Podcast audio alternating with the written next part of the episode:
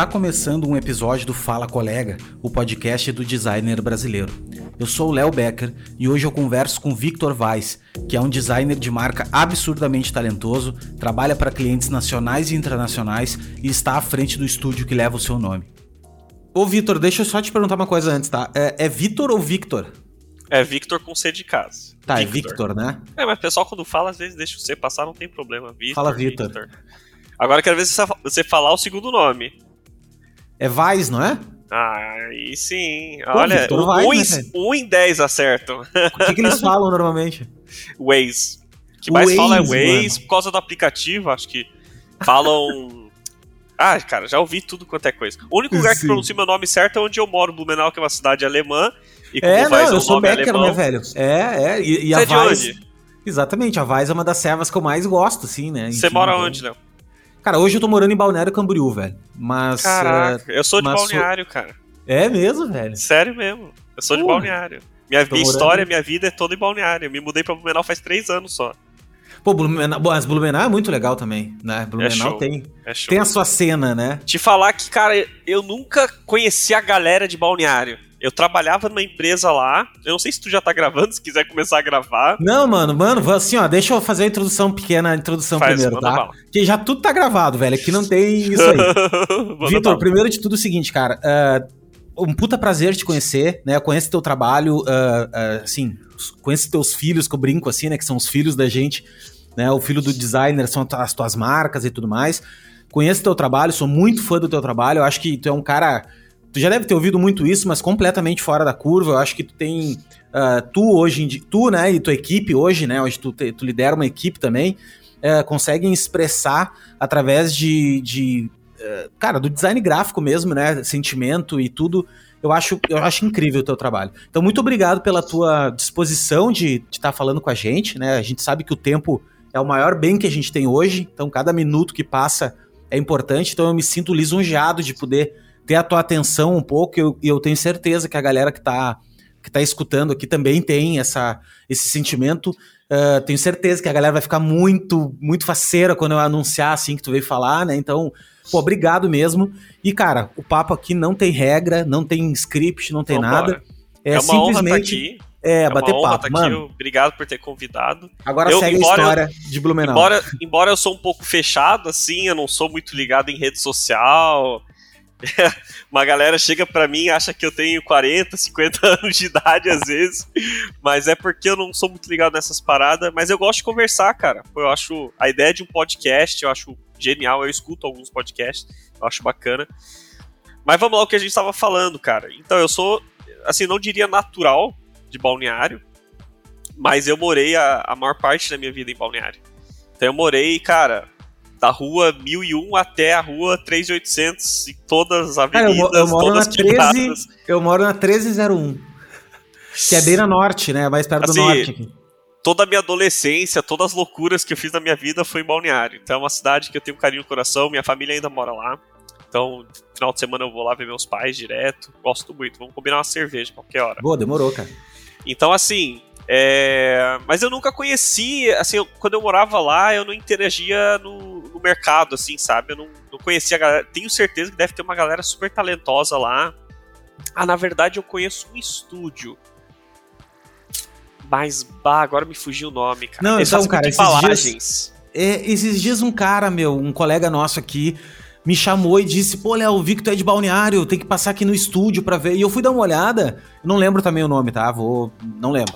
E, cara, olhei assim as fotos, pô, um estúdio bem legal, cara, bem estruturado, o trabalho dos caras bem bons. Daqui a pouco até o mesmo os caras, assim, que a gente tá falando. Eu vou achar eles aqui no Behance, porque os caras são muito bons. Eu troquei uma ideia com o dono do estúdio algumas vezes.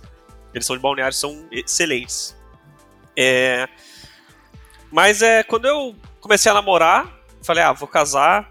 Falei, Balneário Camboriú é uma cidade um pouco complicada para criar uma família, que é uma cidade bem ativa, né?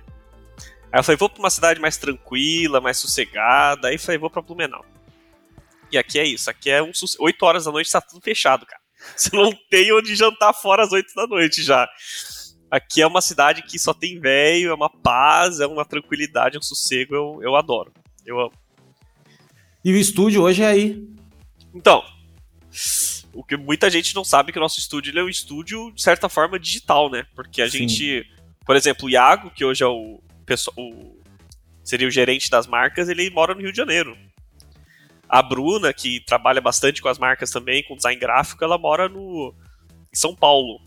É, o Evandro, que é o gerente da, das, das, artes de anúncios, ele mora no Rio Grande do Sul.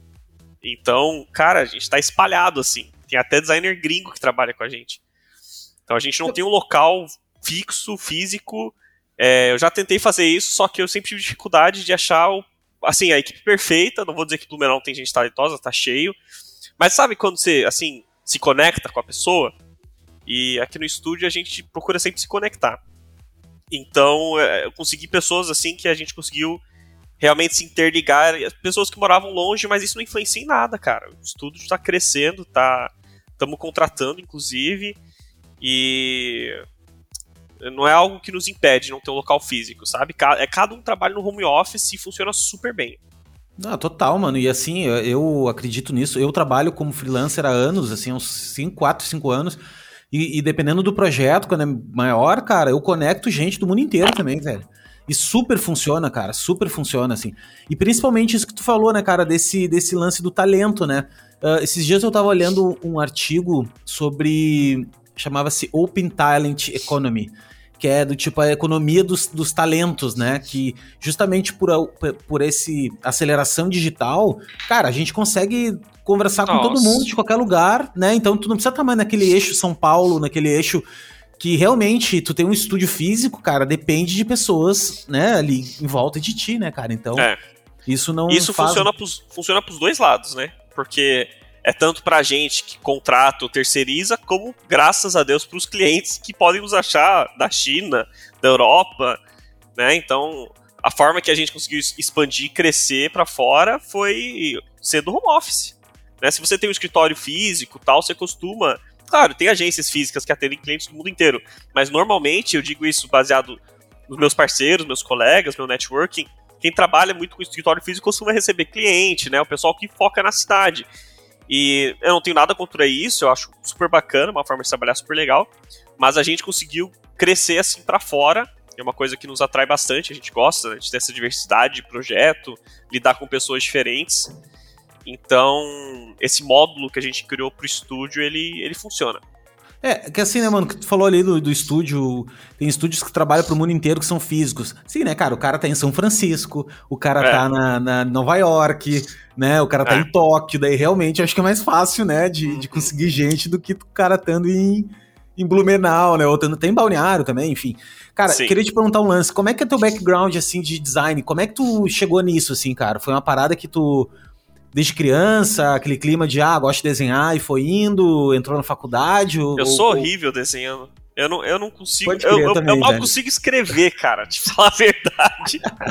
a, minha, a minha letra escrevendo é uma coisa. É uma atrocidade tão horrível que todo mundo me zomba quando eles veem minha letra. Fala, não é possível que esse é o cara que faz uns logos bonitão lá, não é, não é real. Eu sou horrível desenhando, sou horrível escrevendo. É, só que na minha família teve muito. É, tive vários irmãos que partiam para a parte de web design, de alguns faziam design de logos, alguns fotografia, muito nessa parte de arte, né? Alguns artistas mesmo, pintores. Então eu sempre tive essa veia assim de ver eles fazendo e pensar, pô, que legal, que bacana. Eu tinha um irmão que ele fazia umas artes aleatórias assim no Inkscape, no, no Photoshop antigão fazia uns mate paint antes de saber o que, que isso era, sabe? Ele meio que dava uma ideia assim, ó, oh, imagina isso aqui um cenário de um jogo, aí metia uns dragão assim voando, um negócio muito louco. E eu com 5, 6 anos falava, nossa, isso aqui é muito doido. Eu ficava olhando assim, encantado, né? Então sempre tive essa veia e brincava no Photoshop aqui ali, criava um negócio aleatório.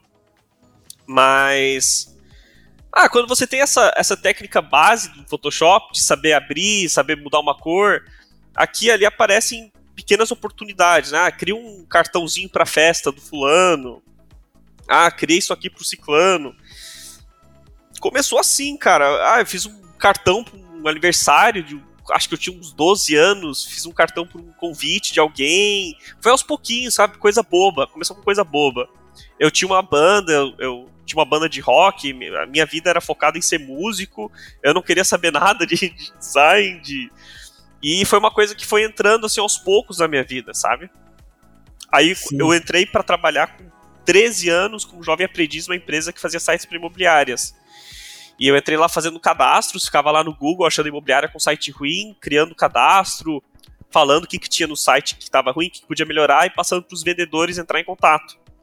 Então, bem novinho, cara. E aí eu, tinha que analisar o que estava ruim naqueles sites, né? Então ali eu comecei a estudar um pouco. Eu nem sabia que eu estava estudando design, mas estava, né? Eu tinha que entender é, um pouco de experiência de usuário, um pouco de UI, né? E aí nessa mesma empresa eu fui crescendo ali, fui entendendo um pouco mais. Aí depois de um tempo a pessoa que cuidava do setor de arte, que ficava entre os designers e os clientes, né, que abriu chamados, lidava com os clientes, essa pessoa acabou saindo e eu tipo, tive a oportunidade ali de, de fazer isso. Eu já tinha uns 16 anos.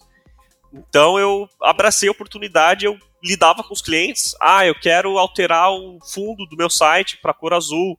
Aí eu tinha que abrir o chamado, né? Isso é super básico, mas tinha coisas muito complexas às vezes, né? Tinha que abrir o chamado pro pessoal do design fazer para alterar. Então eu isso é uma coisa que assim eu penso muito que me ajuda muito hoje para interagir com minha equipe, com meus clientes esse, esse, essa experiência que eu tive nessa empresa. E ali eu fui aprendendo, fui estudando. Aí chegou um momento, uma vez, que tinha um cliente que era chato, cara. Ele não estava feliz com nada. Ele fazia, ia pro design, voltava, o cliente ficava bravo, queria cancelar, ia, voltava, ia, voltava. Chegou um momento que eu falei: quer saber, cara? Eu acho que eu. No fundo da minha cabeça eu entendi o que, que, que esse cliente quer. Vou tentar montar aqui no Photoshop. Eu não entendia, não era, né? Eu peguei, copiei um negócio aqui, colei ali, gambiarra aqui, gambiarra ali, mas, cara, eu, vários prints de site que a própria empresa já tinha, fui montando, recortando, foi uma bagunça. Mas o cliente ouviu o resultado final ali adorou. Então ali eu comecei a ter oportunidade de vez em quando fazer um site ou outro, sabe? E comecei a fazer uns freela assim, comecei a isso oito anos atrás, comecei a brincar aqui e ali. Chegou um momento que eu falei, cara, eu acho que eu vou começar a fazer uns logo aqui ali, né? Aí eu fiz um logo para uma a esposa de um amigo meu, que era fotógrafa, e ali que eu sinto que começou a minha história, assim. Quando eu fiz esse logo para fotógrafo, é, eu fiquei desempregado logo após isso. E eu precisava de alguma coisa, cara. Nossa, ou eu vou entrar numa faculdade, ou eu vou. Não sei. É aqui o momento de eu decidir, sabe? E eu já tava para morar sozinho. Eu já, já tinha saído de casa. Então eu tinha que pagar aluguel. Então aquela pressão do aluguel, né? Não, a pressão então, do boleto, né, cara? A o pressão, grande, pressão dos boletos. O, o, grande coach da vida do adulto é o boleto, né, mano? Exatamente. O que, que eu pensei? Eu falei, cara, eu vou tentar ser frila por do, é, dois meses, tá? Que tinha o um seguro-desemprego da minha namorada. Era o que a gente tinha. O seguro-desemprego dela, ela também estava desempregada. E a minha tentativa de fazer frila por dois meses, senão eu ia arranjar qualquer emprego. Come a gente estava começando, assim. E aí, nesses dois meses, o primeiro mês eu fiz dois mil reais, o segundo mês eu fiz três mil reais. Eu falei, gente, existe um mundo aqui, cara. Existe um universo de possibilidades insanas aqui. E foi tudo com logo para fotógrafo. Eu fiz o primeiro logo para fotógrafo. Ela adorou, usou. Eu peguei esse logo, postei no Facebook e coloquei com anúncio. Aí eu coloquei segmentação por profissão, alcançar outros fotógrafos. Algo tão simples, cara. Não, não era nenhum mestre de marketing, nada. Eu só pensei, poxa, eu fiz um logo para um fotógrafo se eu alcançar outros fotógrafos, capaz deles bater o olho ali e falar, nossa, que, que bacana, né? E funcionou. Acho que eu botei, naquela época o Facebook era muito diferente, né? Eu botei 10 reais eu tive 30 pedidos. Era coisa de Sim. louco, cara. Coisa Sim, de o louco. é absurdo, né? Hoje em Nossa. dia tu bota 10, nem arranca, né? Nem, nem deixa. Nem dá pra colocar 10 reais no Facebook. É 7, hoje. é 7, é o mínimo. Não, é horrível. E, e, cara, foi loucura, assim. Desses 30 pedidos eu fechava 10, cobrava 200, 300 pila por logo e fazia dois logos por dia. E, nossa, aprendendo, estudando e falando, nossa, eu vou entrar de cabeça nesse mercado. E eu cresci nessa comunidade, cara. Eu virei o cara que fazia logos para fotógrafos e todos os grupos, quando alguém queria um logo para fotógrafo, era o Vitor Vaz, era o Vitor Vaz, e eu, eu, parei de fazer prospecção porque tava já no automático. Mas chegou um momento que eu falei, cara, eu quero ser o cara dos logos para fotógrafos, quero ser mais, eu quero atender outros mercados, quero crescer. E aí eu pensei, tá, então a gente tem que entrar no Behance. Eu tinha alguns colegas, alguns amigos que a gente já conversava, eles falavam, olha, o Behance dá mais oportunidade, a gente tem que entrar no Behance. Aí eu comecei a estudar como entrar no Behance, comecei a ver como os caras de fora faziam, como é que as grandes agências faziam. Primeira coisa que fiz, postei um... Acho que era um logo horrível, o fundo era vermelho, JPEGzão, postei no Behance. Uma imagem, cara. Mas não teve uma visualização. Falei, vixe, essa plataforma não funciona, tá quebrada. Mas demorou para me entender, cara. E eu acho que isso que a gurizada que tá começando hoje, eu acho que eles não têm essa veia de, tá, não deu certo, eu vou tentar de novo. Não deu certo, eu vou tentar de novo. Eu vou te falar que eu acho que, cara, eu testei umas 30, 40 formas de apresentar. A primeira foi fácil, a segunda já foi mais difícil, já eram três imagens. Na décima quinta eu estava fazendo apresentações gigantescas e mesmo assim não estava dando certo. Porque o jeito que eu estava fazendo não era bom. O estilo que eu estava fazendo não era bom.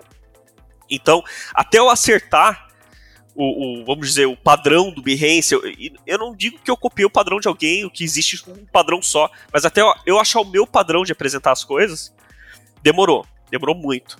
Mas quando eu consegui fazer isso, cara, começou a chover oportunidade. Começou a aparecer parceria, começou a aparecer cliente, começou a aparecer, e foi aí que a gente começou aí. Eu, eu sozinho ainda na época comecei a ir pro, pro internacional. E foi através do, do, do Behance, cara, que que pintou assim a, a, parada internacional. E hoje tu atende basic, basicamente assim, obviamente que é muito melhor atender gringo, né? Até pela questão da força da moeda. Mas tu atende em grande parte uh, mercado internacional hoje ou ainda tu tem muito cliente brasileiro? É, então, como a gente. Eu sempre explico assim que tem gente que não acredita, né? Como é que você cobra 15, 20, 30, 40, 50 mil reais uma identidade visual? Como é que você atingiu esse público? Porque você pensa 50 mil reais no identidade visual é o público classe A mais, né? Mas a verdade é que não é isso. O que, que acontece? Querendo ou não, a gente mora, a gente vive num país de terceiro mundo. Certo? Existe o público A, B, C, D, E, F, G. Só que é mais difícil, é menor o público classe A, é menor o, o, o, público classe B. Não é que não existe, existe um monte. É gigante o público classe A do Brasil o que tem de empresário, de empresa procurando, disposto a pagar 50 mil, é muito. Só que o país é tão grande, é tão difícil alcançar esse, esse público. Então, normalmente, as grandes agências que estão aí 20, 30, 40 anos, eles já estão nesse networking, já estão nesse círculo social. Então, é muito difícil de alcançar esse público. Eu, pessoalmente, eu nunca consegui atingir esses valores aqui no Brasil. Só que num país, por exemplo, como a Alemanha, Japão, Estados Unidos, cara, a classe B B menos deles consegue pagar isso aí tranquilo. Tá entendendo? Ainda mais em é, dólar, é, né, velho? Ainda mais é, que, né, que a moeda. É 10 é mil dólares. 10 mil dólares não é coisa de outro mundo. para eles. Pra uma, assim, não é um logo, né? É uma identidade visual. É o primeiro passo da empresa. Então, assim, é, também não é super fácil atingir esse cliente, não é todo dia que estamos vendendo projeto de 10 mil, né? Só que é possível, acontece bastante, a gente se mantém assim, a gente cresce assim. E ah, envolve muita coisa, né? Não é, não é porque você atingiu a gente pra gente conseguir chegar também nesse público, demorou. A gente teve cliente aí que eu cobrava ah, solicitação de, de, de design no Behance, escrevia lá, eu quero um logo. Ah, eu respondia tal, tal, tal. Vamos, vamos testar aqui, botava 500 dólares só pra ver o que, os caras iam falar. Nem respondia. Isso aconteceu muito comigo. Então, eu, assim, demorou. Eu acho que dá tempo ao tempo, né? Às vezes não é você, às vezes não é eles, às vezes você tem que. Você tem que crescer, você tem que expandir, você tem que ter um portfólio muito bom, né? Um portfólio que passa um, uma experiência para a pessoa que está olhando. Você tem que ter um posicionamento bom, que não é uma coisa que, ah, se eu colocar o fundo da minha capa do Behance na cor preta e um símbolo branco em cima, igual todos os caras fodão faz, eu vou ser um fodão também. Não é assim que funciona. Infelizmente. Né? Seria perfeito se fosse, mas não é. Então eu vejo muito designer que está começando, eles meio que dão uma olhada assim por fora de como os grandes estúdios faz, copia, cola aquela fórmula ali acha que vai começar a receber pedido, mas não é assim que funciona. Você tem que dar um tempo, você tem que, né, martelar ali, insistir, tentar de novo, continuar. É frustrante às vezes. Mas, Não, mano, mas com certeza parada, dá certo. Cara, tu falou a parada mais clássica que tem, que é a de. Primeiro de tudo, né? Que é a essência do design, inclusive.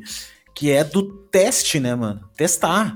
Testar, Sim. testar, testar, testar, né? Então, tipo, uh, a gente tem, a, a, às vezes, aquela mania de achar que o que tu fez na primeira vez foi, ah, tá perfeito, tá bom e tal. Isso vem muito daquela questão da entrega da marca. Eu fiz uma marca só por cliente, então é esse aqui que eu vou entregar e tal.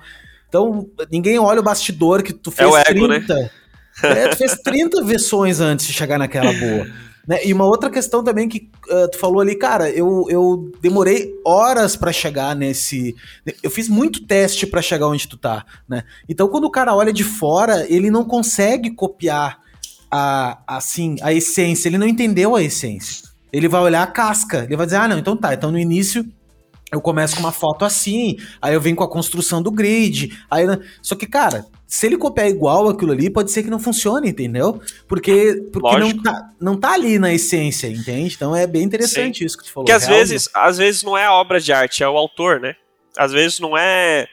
Você pegava uma obra de arte espetacular de um artista muito famoso, se fosse uma pessoa totalmente aleatória que tivesse feito aquilo, ninguém saberia. Essa é a verdade. Então você tem que trabalhar muitas vezes, não é só o resultado final, mas trabalhar o seu nome. Porque às vezes as pessoas elas não querem. Elas nem sabem a diferença entre um projeto bom e um projeto incrível. Às vezes eles só querem um projeto bom feito por uma pessoa incrível. Poder falar, ah, o Ciclano fez minha marca. E o Ciclano é um nome forte, tá entendendo? Você poder criar essa sua marca pessoal com força, as pessoas terem orgulho de falar que foi você que fez, isso é um negócio difícil de fazer, cara. E, Demorado, e né, cara? E custoso. É. é. dinheiro, né? É branding, né? É. Não, total, meu. É o que eu falo pros clientes, cara. Existem. É, tem, só tem dois caminhos para construir marca, cara. É tempo e dinheiro, cara. Só, é só isso. É. Não tem como tu construir rápido e barato, entendeu? Não tem como, porque. Tu, primeiro que a gente tá disputando a atenção de todo mundo, né? Todo mundo tem uma coisa legal para mostrar. E outra coisa, cara, que só se dá bem quem resiste ao tempo, né? Então, depois de cinco anos, depois, pô, cara, é, eu tenho um exemplo muito claro isso, que quando a gente tá. No mundo da música acontece isso. E é fácil de ver. Uh, tu vê lá, sei lá, Maria Mendonça, dando um chutando aqui, tá? Ah, estourou. Ah, estourou a Maria Mendonça. Tá na... Ah, pois é, a guria do nada, apareceu do nada. Cara, não é. foi do nada. tu vai olhar o background dela, faz 20 anos que a menina tá é. fazendo show em barzinho e indo e indo, até um momento que para ela ela acertou a mão, achou a pessoa, escut... né? É uma união de, de, de, de, fatores, né? Que fez tu fez ela fechar um, um, single bom e uma gravadora boa no momento certo e a coisa aconteceu. Mas ela só fechou e só deu certo porque ela estava preparada para aquilo naquele momento, né? Eu acho que no design acontece muito isso também. às vezes tu quer, ah, tu quer, quer porque quer trabalhar para os gringos, assim, ah, eu quero muito trabalhar, daí tu vai em site e tal, não consegue, não consegue. Cara, tu já parou para analisar teu portfólio de repente, a tua estratégia, entendeu? Será ver outras coisas, daqui a pouco tu não Sim. tá pronto ainda, né? Tipo, pra, pra, pra é, atender, e, tem né? muito, e tem muita coisa que, às vezes, assim, você vê que a história dela como uma artista musical, por exemplo, mas talvez ela tentou ser chefe primeiro, tentou ser jogar golfe, tentou fazer isso, tentou fazer aquilo. Isso foi fazendo ela crescer como um ser humano. Eu, eu me vejo muito dessa forma. Eu tentei muita coisa. Eu tentei gastronomia, eu estudei técnicas básicas de comida italiana, eu queria cozinhar, achava que poderia ganhar vida com isso. É, por motivos eh, específicos acabou não dando certo. Mesma coisa com a música. A música deu um pouco mais certo, mas eu fui percebendo que não era para mim. Tentei outras coisas aqui ali, tentei web design, né? Tentei programação. Não é, não é que eu me joguei, me aprofundei nada disso, mas pô, eu peguei para estudar, comprei os cursos tal. Fui percebendo que não era, sabe, não era ali.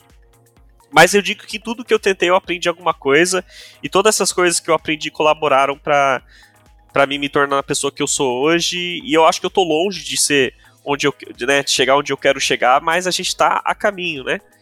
Mas eu digo uma coisa, cara, eu, eu sempre gosto de falar isso. A base de tudo, de um designer, de um estúdio, é o portfólio. Tudo. Tudo. É a base de tudo. O, o cliente vai te contratar por causa de um projeto que ele viu no seu portfólio. E, e o cliente, ele gosta de ver não deveria ser assim, talvez, mas infelizmente é. Se o cara tem uma marca de pneus, ele vai entrar no seu portfólio e ele vai querer ver uma marca de pneus lá. Essa Sim. é a verdade. Sim. Ele que é um cara que já fez marca de pneu. Ele vai bater o olho e falar: Nossa, esse cara manja de fazer logo de design de pneu. Então, aí ele vai te contratar. Então você tem que ter um portfólio foda, você tem que ter um portfólio diversificado. E aí que entra o que eu sempre digo dos projetos fictícios, cara. O poder dos projetos fictícios. Eu não participo muito em live, podcast, eu não, não é uma coisa que eu corro atrás de fazer, até porque eu sou muito ocupado. Mas, quando eu participo, eu sempre falo, cara. Tá começando, você tá aí com 16 anos, quebrado. Morando com é, os pais. Morando, eu, no meu caso, eu não tinha nem fundamental. Eu não tenho até hoje fundamental. Tá? Eu, meus pais me educaram em casa, eu não fui pra escola. Aí já entra numa história muito louca que talvez fica para outro dia. Mas eu não fui pra escola, fui educado em casa com o ensino americano. Meus pais meteram louco e falaram: não, vamos criar o Vitor como se ele fosse um americano. Aí minha primeira língua é o inglês. E o português eu aprendi na vida, cara, conversando com as pessoas. Mas, tá, termina teu raciocínio, que eu não quero te cortar, porque eu já vou linkar outra pergunta, mas segue. Então, é. Lance não, do portfólio, do portfólio de, de. Isso é interessantíssimo, tá? Porque agora. Agora, à tarde, eu fiz uma reunião com um cliente e eu, eu tinha feito, na, acho que um, um mês atrás. Ela tinha me, entrado em contato comigo e tal. Daí eu fiz um orçamento, mandei um orçamento para ela, mandei vários projetos e tal, uns PDFs, né? Os entregáveis e tal. E, e ela resolveu falar comigo: ah, vamos fazer uma reunião, porque eu queria te explicar algumas coisas. E eu, tá, beleza, vamos fazer. E eu senti que era isso. Ela, eu não tinha nenhum projeto dentro do, do, do dos que eu enviei. É. Que era um. Cara, ela tem, ela tem uma. Tipo uma pet shop, mas não é uma pet shop, é assim, ela. É tipo uma criadora de dog, mas é uns dogs uhum. super caros, aqueles dog bem pequenininho, Lulu, não sei o que, enfim. E é supermercado classe A, assim, e e ela, eu não tinha nenhum portfólio disso, assim, né? Daí, cara, vamos fazer uma reunião, vamos. Eu fui no Behance, procurei umas referências, mais ou menos do que eu acreditava que era, troquei uma ideia com ela, expliquei, né? Olha, o que eu tô imaginando é isso, isso aqui. Ela, ah, não, é bem isso, é isso aqui. Cara, a gente se entendeu, entendeu? Mas, Mas foi assim, uma excelente abordagem. Eu, pessoalmente, nunca tinha pensado em fazer isso. É uma boa ideia. Se, se você não tem algo, não, vai lá, monta, direto, monta um mood board de isso, possibilidades, isso, apresenta. Mano, eu faço direto isso e eu ganho muito cliente. Eu, eu sou um cara que. Pô, não é à toa que eu tô encabeçando podcast. É que é, é, eu gosto tanto de falar que eu tenho que produzir coisas, né? Então, é, na, em reunião eu me sempre me dou muito bem, porque eu consigo ter a empatia. Então o que, que eu faço? Eu compartilho a minha tela, cara. Muitas vezes eu compartilho a minha tela. E seguinte, meu, ah, o negócio de, dela, no caso. Eu fui no Behance antes, né? Antes de entrar na reunião e procurei umas coisas que eu já gostava, né? Umas coisas Sim. que ela, ela, me mandou um brief, me mandou. E ainda bem que ela fez. Ela fez até com o pessoal de posicionamento de marca. Então ela fez um, um Canva. É, é bem legal, certo. foi bem. Ela me mandou uma coisa bem mastigadinha.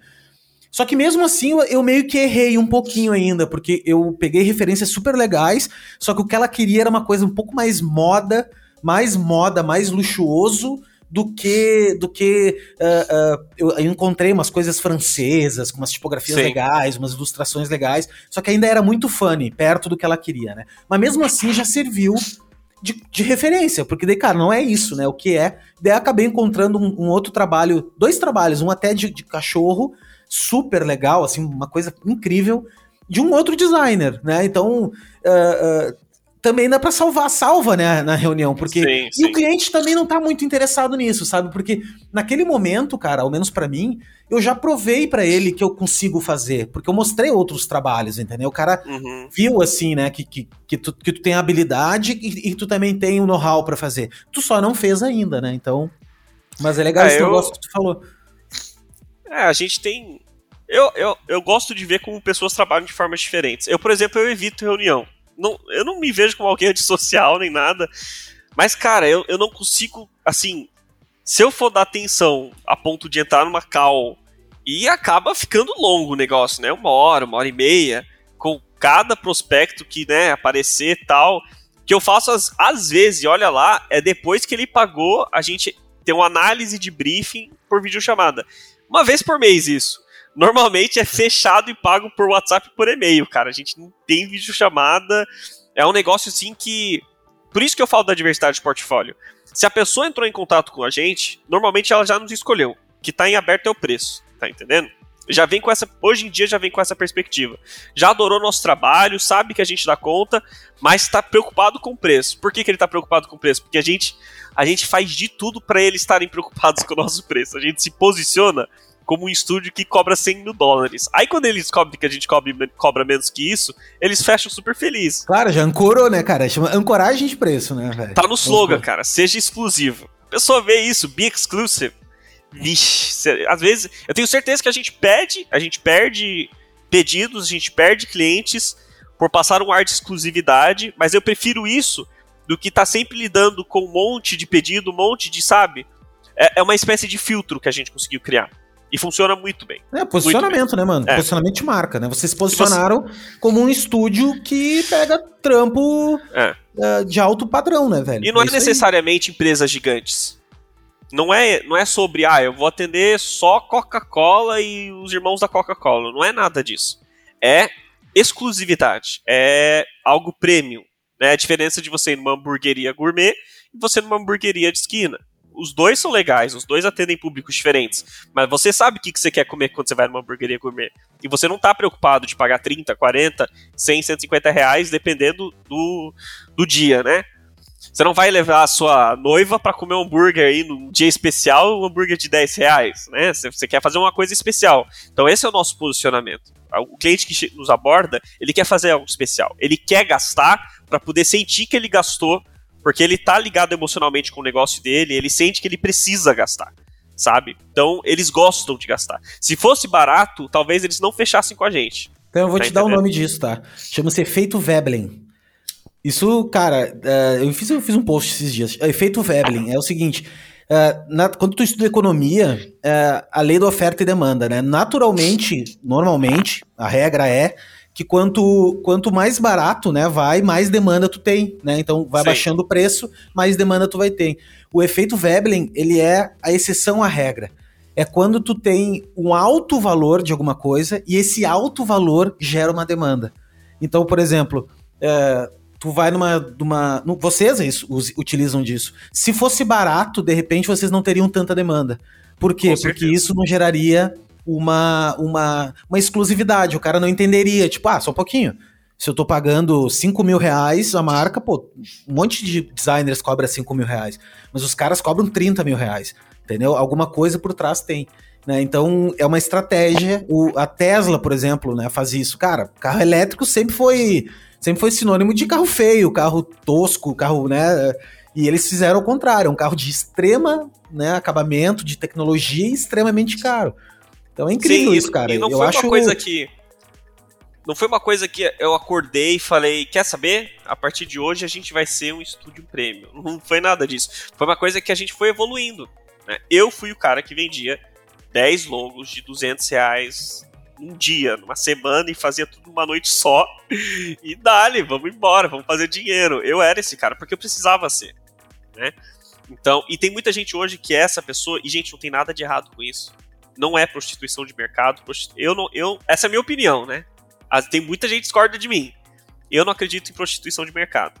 Eu acredito em momento, né? Porque eu era aquela pessoa que prostituía o mercado. Né? Então hoje tem designer que cobra 3 mil reais e tá julgando o cara que cobra 300. E eu poderia julgar o cara que tá cobrando 3 mil porque eu cobro 10 vezes o que ele cobra. Mas não é legal. Né? Ninguém tá prostituindo o mercado, ninguém tá fazendo mal para ninguém. Existe cliente para todas as etapas, Exato, todos os momentos. Eu concordo plenamente contigo. Cara, tem cliente, o cliente de 300 não é o de 3 mil e não é o de 30 mil. Ainda com bem que certeza. tem o de 300 para fazer, porque senão o coitado não ia ter ninguém para fazer, tu entendeu? Ele tem que começar com o de 300. Esse Exato. cliente ele pode crescer, né? Ele pode expandir. É igual eu, a primeira cadeira que eu comprei, verdade, quando eu saí de casa, aluguei um apartamento, o apartamento tinha uma banqueta, cara. Ele não tinha uma cadeira. Era aquelas cozinhas, mini cozinha americanazinha, assim, era bem bonitinho, mas era minúsculo, era um cubículo, não tinha quarto. Era só um ambiente, ambientezinho com banheiro. E tinha uma mesinha assim, que era como se fosse uma sala de jantar, e tinha uma banqueta. E eu ficava ali todo torto, né? Com o um notebookzinho. E eu danifiquei minhas costas até hoje com isso. Mas era o meu momento. Né? Eu era o cara do momento que, do cara que trabalhava na banqueta. Passou três meses e eu comprei uma cadeira de 200 reais, que para mim era a burguesia da burguesia. Eu tava me sentindo nas nuvens, cara. Tinha rodinha e tudo, era incrível. Depois de um tempo eu comprei uma cadeira de 700, né? Depois de um tempo eu comprei uma cadeira de 1300 e eu fui evoluindo. E as empresas de cadeiras, aquela empresa de cadeiras que cobra 1300 numa cadeira, ela não chama a empresa que cobra que vende banqueta de 50 reais de prostituição de mercado, são públicos totalmente diferentes. E no design é a mesma coisa entendeu? Então hoje eu posso procurar uma cadeira caríssima, embora eu não nem tenha interesse nessas cadeiras super caras, minha cadeira hoje uma, é uma cadeira Uma Helen Miller, né, cara, que custa uh, eh, 10 mil reais. Não, eu sabe que eu vi o Kimura falando esses dias e ele falou uma parada que era exatamente esse, essa teoria, só que de uma mochila. Que ele falou, cara, eu queria comprar uma mochila pro meu notebook e tal, e antigamente eu tinha uma mochila de 50 reais. E, cara, beleza, achava massa. Daqui a pouco eu comprei uma de 300, né? Até eu comprei uma de mil, velho. E hoje em dia eu acho, eu vejo uma de 3 mil e eu entendo que é. a de 3 mil é melhor é. que a de mil, entende? Isso é maturidade, mano. É uma maturidade, assim. É quando, é quando o cliente. Uh, ele começa a entender, assim, do tipo, ah, o cara, vou lá e comprei um logotipo do cara. Comprei o logo só, né? Nem entendeu a identidade visual. Comprei um logo por 100 reais. E aí ele começou a usar o logo e tal. Daqui a pouco ele. Puta, mas eu queria fazer um card pro Facebook, mas eu não consigo fazer com o logo. Como é que eu faço isso? Daí ele começa a pensar, puta, mas eu preciso de uma fonte, cara. Como é que. E daí ele começa ao aos pouquinhos a entender o que é identidade visual e, é. e as coisas começam a acontecer, entendeu? É. É exatamente isso. Cada um tem seu momento, né, velho? Esse é o. o, o... Eu, eu não acho também que é prostituição, cara. Eu acho, eu acho que quem diz isso é, é mimimi, assim, minha opinião, tá? Eu acho que. Se, se alguém tivesse. Se eu desse bola pra esse tipo de coisa quando eu tava começando, eu acho que eu estaria em outra profissão. E eu acho que muita gente muda de profissão. Porque pensa, tá, eu não consigo cobrar mais de 200. Eu tô prostituindo o mercado, né? Eu sou um profissional horrível, eu não vou conseguir evoluir, é melhor, eu tô no lugar errado, tô na profissão errada. Cara, vou te falar, eu conheço uma agência, não vou citar nomes, tá? Mas é brother meu. Cara, até dois anos atrás ele cobrava trezentão, hoje ele tá cobrando mais, 500, 600. Ainda é pouco pra uma agência desse tamanho, tá? Só que eles fazem muito logo. Eles fazem logo bom. Não é identidade visual, cheio de história, conceito, estratégia. Não é é um símbolo, um logo, acompanha, acho que uma tipografia, paleta de cores, um negocinho simples, mas bem feito, sabe? Uhum. E eles fazem muito. E o faturamento deles é mais seis dígitos. De boa. É uma empresa pequena, mas é, é uma agênciazinha. E todo mundo ganha bem, tá todo mundo feliz. Por que, que isso é errado, cara? Eu não consigo entender. E ele é muito julgado, assim, por outros profissionais, em grupo tal. Eu falo, velho, esse, essa gente tá louca. Cê... E o cara tá rindo dentro da BM dele, tá ligado? É, Ele tá, rindo, tá lá tipo, suave. o que, que eu tô preocupado? Vida Mas boa. Isso, é, isso é coisa de. É papo de artista, cara. Isso é, é. papo de egocêntrico, assim, entendeu? Galera é. egocêntrica. Geralmente, essa galera, de, desse teu brother, por exemplo, ele tem a cabeça mais de business, meu. Mais de negócio. E eu acho que falta isso pro designer, entendeu? Falta pro designer. Aí você um... falou tudo, cara. É, o, o assim, designer assim... não tem cabeça de empresário, de empreendedor. De business, ele meu, não é tem. dinheiro. É.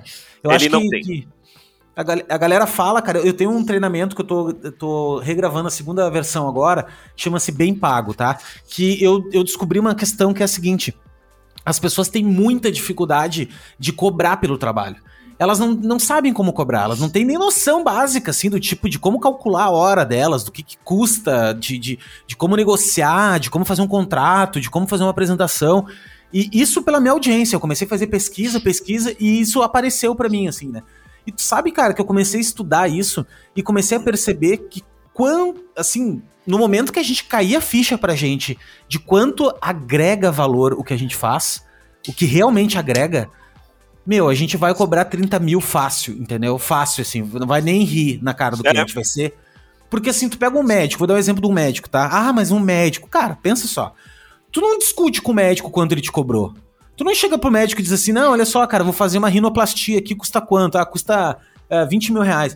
Ah, não, mas é que o outro médico faz por 17 ou faz por 15. tu nem discute, cara. Tu não discute, tu paga os 15 ou não paga, ou não vai, né? Por que que com um designer é assim? Por que que... Né? Por que que... É porque a gente não sabe explicar o que faz, a gente não é. sabe defender, né? Então, esse caminho é muito de. muito parte da gente, eu acho, né? De, e, é, de... e é o que eu digo do momento, cara. É dar tempo ao tempo, repetindo isso.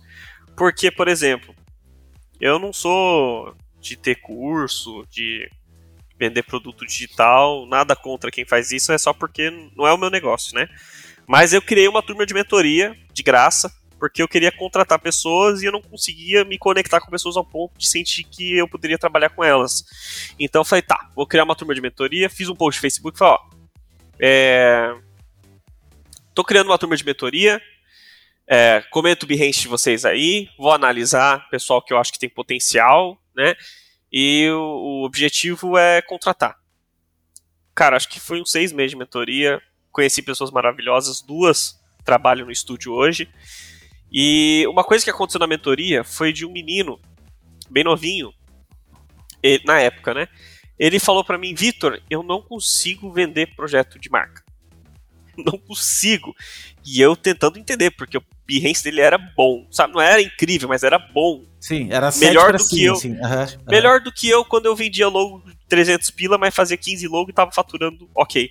Sim. É, eu fiquei estudando ali. Aí eu chegou o um momento que eu perguntei para ele quanto é que você tá cobrando. Ele falou, tô cobrando mil e tal, mil e trezentos.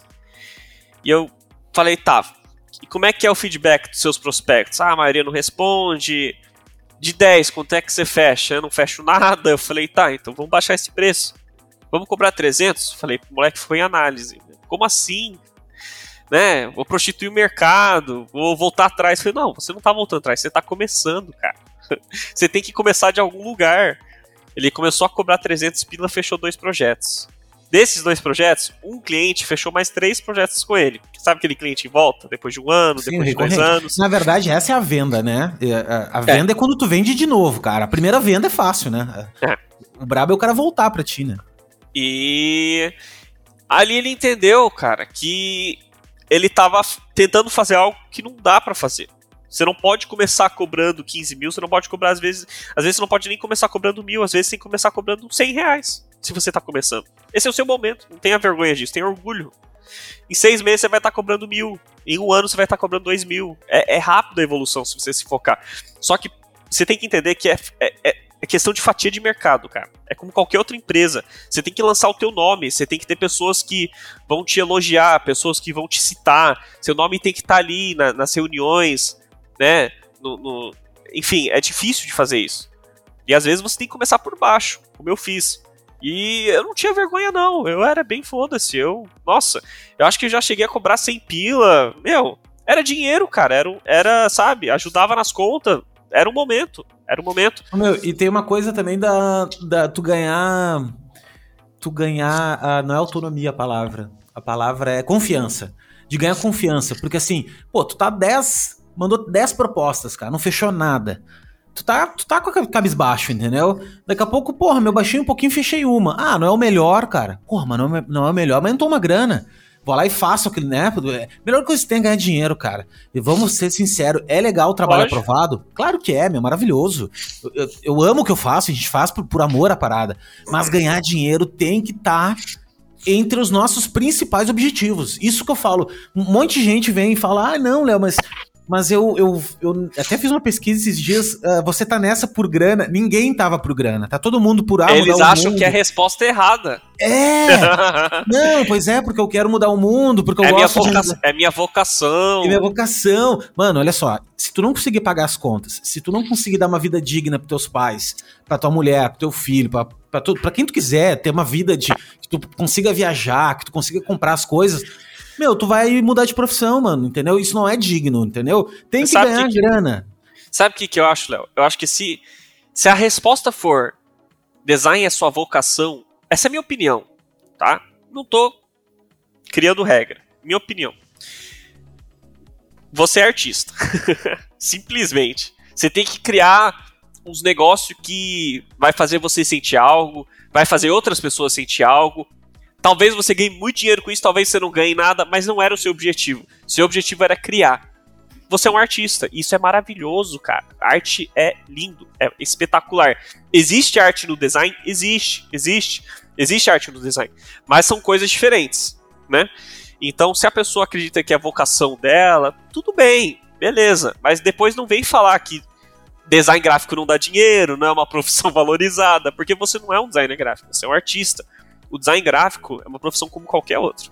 Exatamente. A única diferença que eu vejo no design gráfico para a grande maioria das profissões é a quantidade de oportunidades que uma pessoa sem ensino prévio, sem história prévia, a pessoa, cara, se a pessoa se dedicar sozinho, ele consegue criar algo e ganhar muito mais do que alguém, por exemplo, num, num emprego básico, né? Num, tipo, ah, tô, o que o pessoal pensa muito? Ah, tô começando, vou pegar um emprego de iniciante, né, no shopping, né, vendedor numa loja de roupa. Eu pensava isso quando eu estava começando. Eu fiz isso também.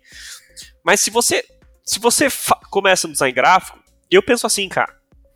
3, 4 meses dedicado, você consegue tirar uns dois contos por mês.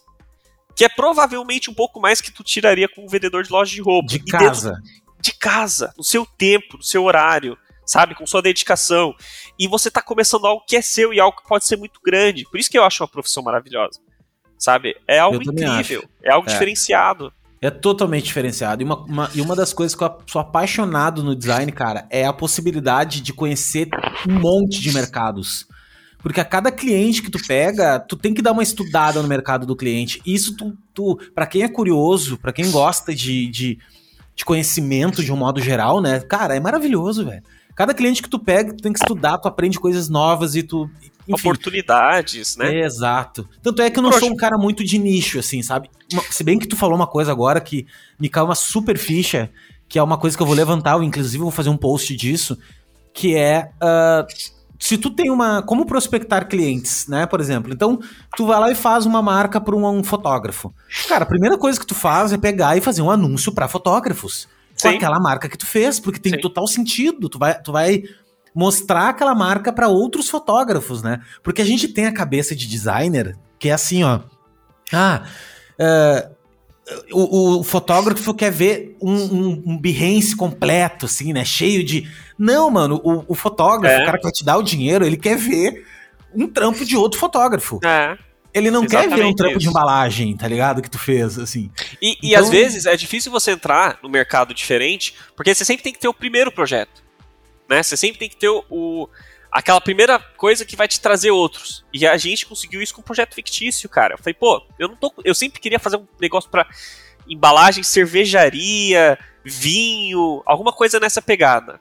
Alguns anos atrás. E eu não conseguia cliente real disso. Então o que, que a gente fez? A gente fez um projeto fictício. Inventamos um negócio. Esse projeto nem existe mais. Não está em lugar nenhum. Mas a gente fez. E esse projeto a gente postou. Deu uns três meses veio o Hagen Beer. Um cara lá do Rio Grande do Sul, brasileiro mesmo. Salvo engano, de Santa Cruz. Ah, eu tenho uma cervejaria artesanal, quero fazer rótulo, marca. Ah, que legal, vamos fazer, vamos. E fizemos um preço camarada, porque a gente queria muito fechar para gerar essa oportunidade. Criamos o projeto Hagen Beer. O projeto Hagen Beer nos trouxe dois projetos de, do, do meio, sabe, do segmento, depois que a gente postou. É, acho que naquela época a gente ainda fazia anúncios, a gente fez os anúncios. É, e foi assim: esportes, moda. Hoje a gente tem muito cliente no ramo de moda, é, marca de roupa, marca de vestido, marca de bolsa, a gente tem bastante. E é muito legal, porque você não tem que focar em um só, sabe?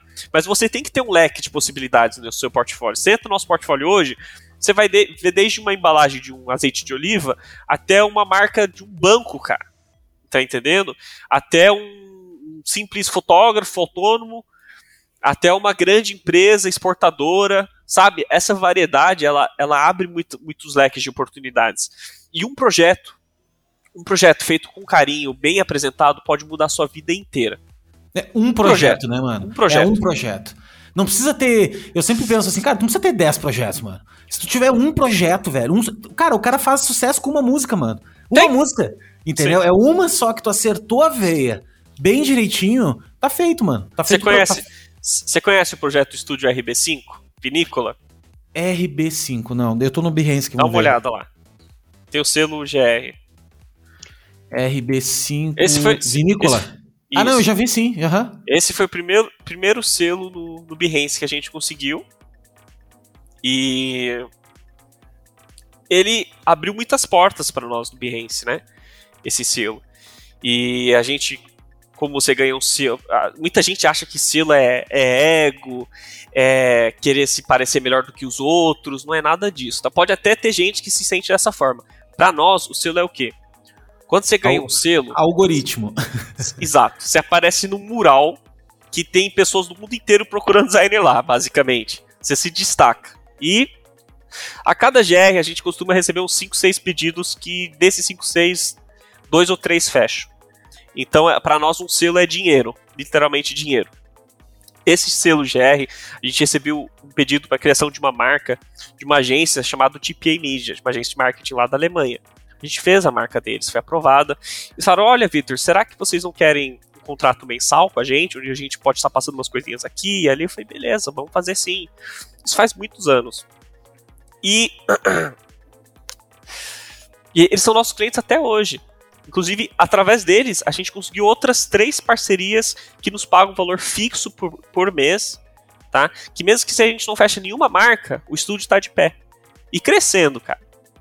Tá entendendo? Cara, é incrível, mano. É que tu tem a cabeça. Eu, uma coisa que eu ia te perguntar anteriormente, que eu ia te, te acabei te cortando, é o seguinte: esse teu background de, da tua família até e tal, de tu ter a primeira língua. Uh, enfim, aprender inglês desde cedo. Tu acha que te ajudou com essa expansão internacional? 100%. Com esse, com esse mindset, assim? Com certeza, com certeza. É, eu estudei um ensino chamado CLE, é o ensino. Nos Estados Unidos é, é, comum você fazer homeschooling, né? Você, é uma opção, não é ilegal. Aqui no Brasil é ilegal. Meus pais meteram foda-se e falaram: é o que a gente vai fazer. Eu não sei o que, que deu na cabeça deles. Mas eles, cara, eles, não sei. É, isso faz muitos anos, né? E na época parecia uma coisa que para eles fez sentido. Mas não foi assim, ah, não queremos mandar ele para a escola. Não foi nada disso. Meus pais, eles se formaram como professores dessa escola americana. Fizeram um curso gigantesco e se formaram para ser professores para abrir uma escola filial dessa CLE do Brasil. E através disso, eles conseguiram educar eu e meus irmãos em casa. Então a gente, cara, tinha tinha prova que era enviado para os Estados Unidos, a gente recebia nota, né? Tinha todo, todo o ensino certinho, fundamental ensino médio. Então eu tenho uma formação numa escola americana, como se eu fosse um americano, não foi uma coisa que eu escolhi, mas eu acho que me abriu muitas oportunidades, assim como fechou muitas oportunidades, porque quando eu fui pegar meu primeiro emprego, você aparece com um Sim, certificado grau de... incompleto. Ah, não, você aparece com um certificado americano, os caras acham que você tá de sacanagem. Você Sim. aparece ali no supermercado querendo emprego com o ensino americano, os caras acham que você tá zoando, entendeu? Então, assim, fechou algumas portas para mim e abriu outras né? Então eu soube trabalhar com o que eu tinha. Eu tenho certeza que se eu fosse educado em qualquer escola brasileira, eu tinha me virado, assim como milhões de brasileiros se viraram e né, conseguiram crescer. Mas o inglês realmente me ajudou. E inclusive a gente, o estúdio está procurando uma empresa para dar aula inglês, de inglês para todos os funcionários. A gente vai pagar por isso, porque a gente entende que é fundamental para todo mundo que trabalha na empresa ter o inglês, para a gente crescer, sabe? Sim. Então é importante. E, mano, me diz uma coisa, assim, uh, eu tava olhando teu portfólio, enfim, sou apaixonado pelo teu portfólio, eu acho que é incrível tudo. E pra galera que tá escutando, assim, cara, a galera que tá começando, ou até, não digo nem só começando, acho que a galera que tá começando é um pouco mais difícil de entender. Mas quais são os skills hoje que tu acha que um designer precisa? Porque o que que acontece, tá, cara? Hoje a gente tá num cenário muito caótico de mídia, né? A gente tá. A gente tem mídia, uh, tem rede social, a gente tem uh, display, né? Até site não é uma coisa muito mais, mas assim, tem aplicativo, tem, tem muita coisa acontecendo ao mesmo tempo. E pra galera que não chegou ao nível que, ah, eu vou escolher, vou trabalhar só com marca, né? E mesmo assim, mesmo que tu vai trabalhar só com marca, se tu pegar uma identidade visual, em alguns momentos tu vai ter que desdobrar essa identidade daqui a pouco numa interface e tal. Uh, tu, tu acredita que vale a pena tu te conectar a pessoas que também manjam, ah, do tipo, sei lá, o cara manja de interface, eu vou me conectar ao cara que manja de interface? Ou tu acha que é válido a pessoa aprender um pouco de cada coisa para ter uma entrega um pouco mais completa e depois, lá adiante, quando crescer um pouco mais, tu chamar gente assim para te ajudar? Olha, é, eu não vou dizer que existe um caminho certo, mas o meu caminho é. Eu tentei várias coisas. E tudo que eu tentei me agrega hoje de alguma forma. Eu fiz curso de mate painting, profissional, me formei no curso, tudo, com destaque. É, então, aprendi todo o quesito manipulação de imagem, Photoshop, Photoshop aprofundado mesmo, sabe? Que ajuda hoje, por exemplo, se eu quiser fazer uma ilustração para uma embalagem, ou então direcionar o setor de anúncio, que envolve muita manipulação de imagem. É uma coisa que ajuda um monte, cara é, a gente não faz só logo no estúdio. Embora a gente seja um estúdio de design de identidade visual, é, é o que a gente vende, a gente tem. É, se for hoje no nosso site, sabe lá, vitorvais.com.br, tem o, a parte de equipe, né? Sim, eu vi ali uma galera, tem um nove, eu acho, cara. Então, a gente tem o embalagem, a gente tem o setor de anúncio, a gente tem o ilustrador, a gente tem retocador de pele, entendeu? Então são, são vários setores que a gente conseguiu crescer, manter agências, parceiras fixas, sabe? E aquela coisa que você falou é mentalidade de empresário, não é mentalidade de designer. Se eu quisesse ser um artista e designer com vocação, fazer os logos mais conceituais do planeta, eu poderia. Eu não duvido que eu estaria tirando uns 7, 10 contos tranquilo por mês. E, cara, isso é espetacular. Mas se você realmente quer, assim, criar uma empresa, chegar num patamar mais alto, atender um público grande, sabe? Chegar ao ponto, talvez, de algum dia o negócio ir para frente sem você, que é onde eu quero chegar, sabe? Que a empresa funcione sem mim. Tô longe, tô longe ainda, mas eu vou chegar lá. Você tem que estar tá aberto, né? E não é questão de não ter foco, a gente tem foco. Somos um estúdio de design de marcas, mas a gente não fecha nossas portas para outras possibilidades, né? Não, então... eu, eu até acho sim, cara. Eu, eu até acho que, que não, eu, eu trato marca como um conjunto de coisas. Né, cara? Então, assim, quando tu constrói uma marca, se o cliente quiser ficar contigo e tu tenha que fazer ads para ele daqui a pouco, né? Tu tenha que fazer rede social para ele, mano, é marca, entendeu? É construção claro, de marca, é, branding, claro. né, velho?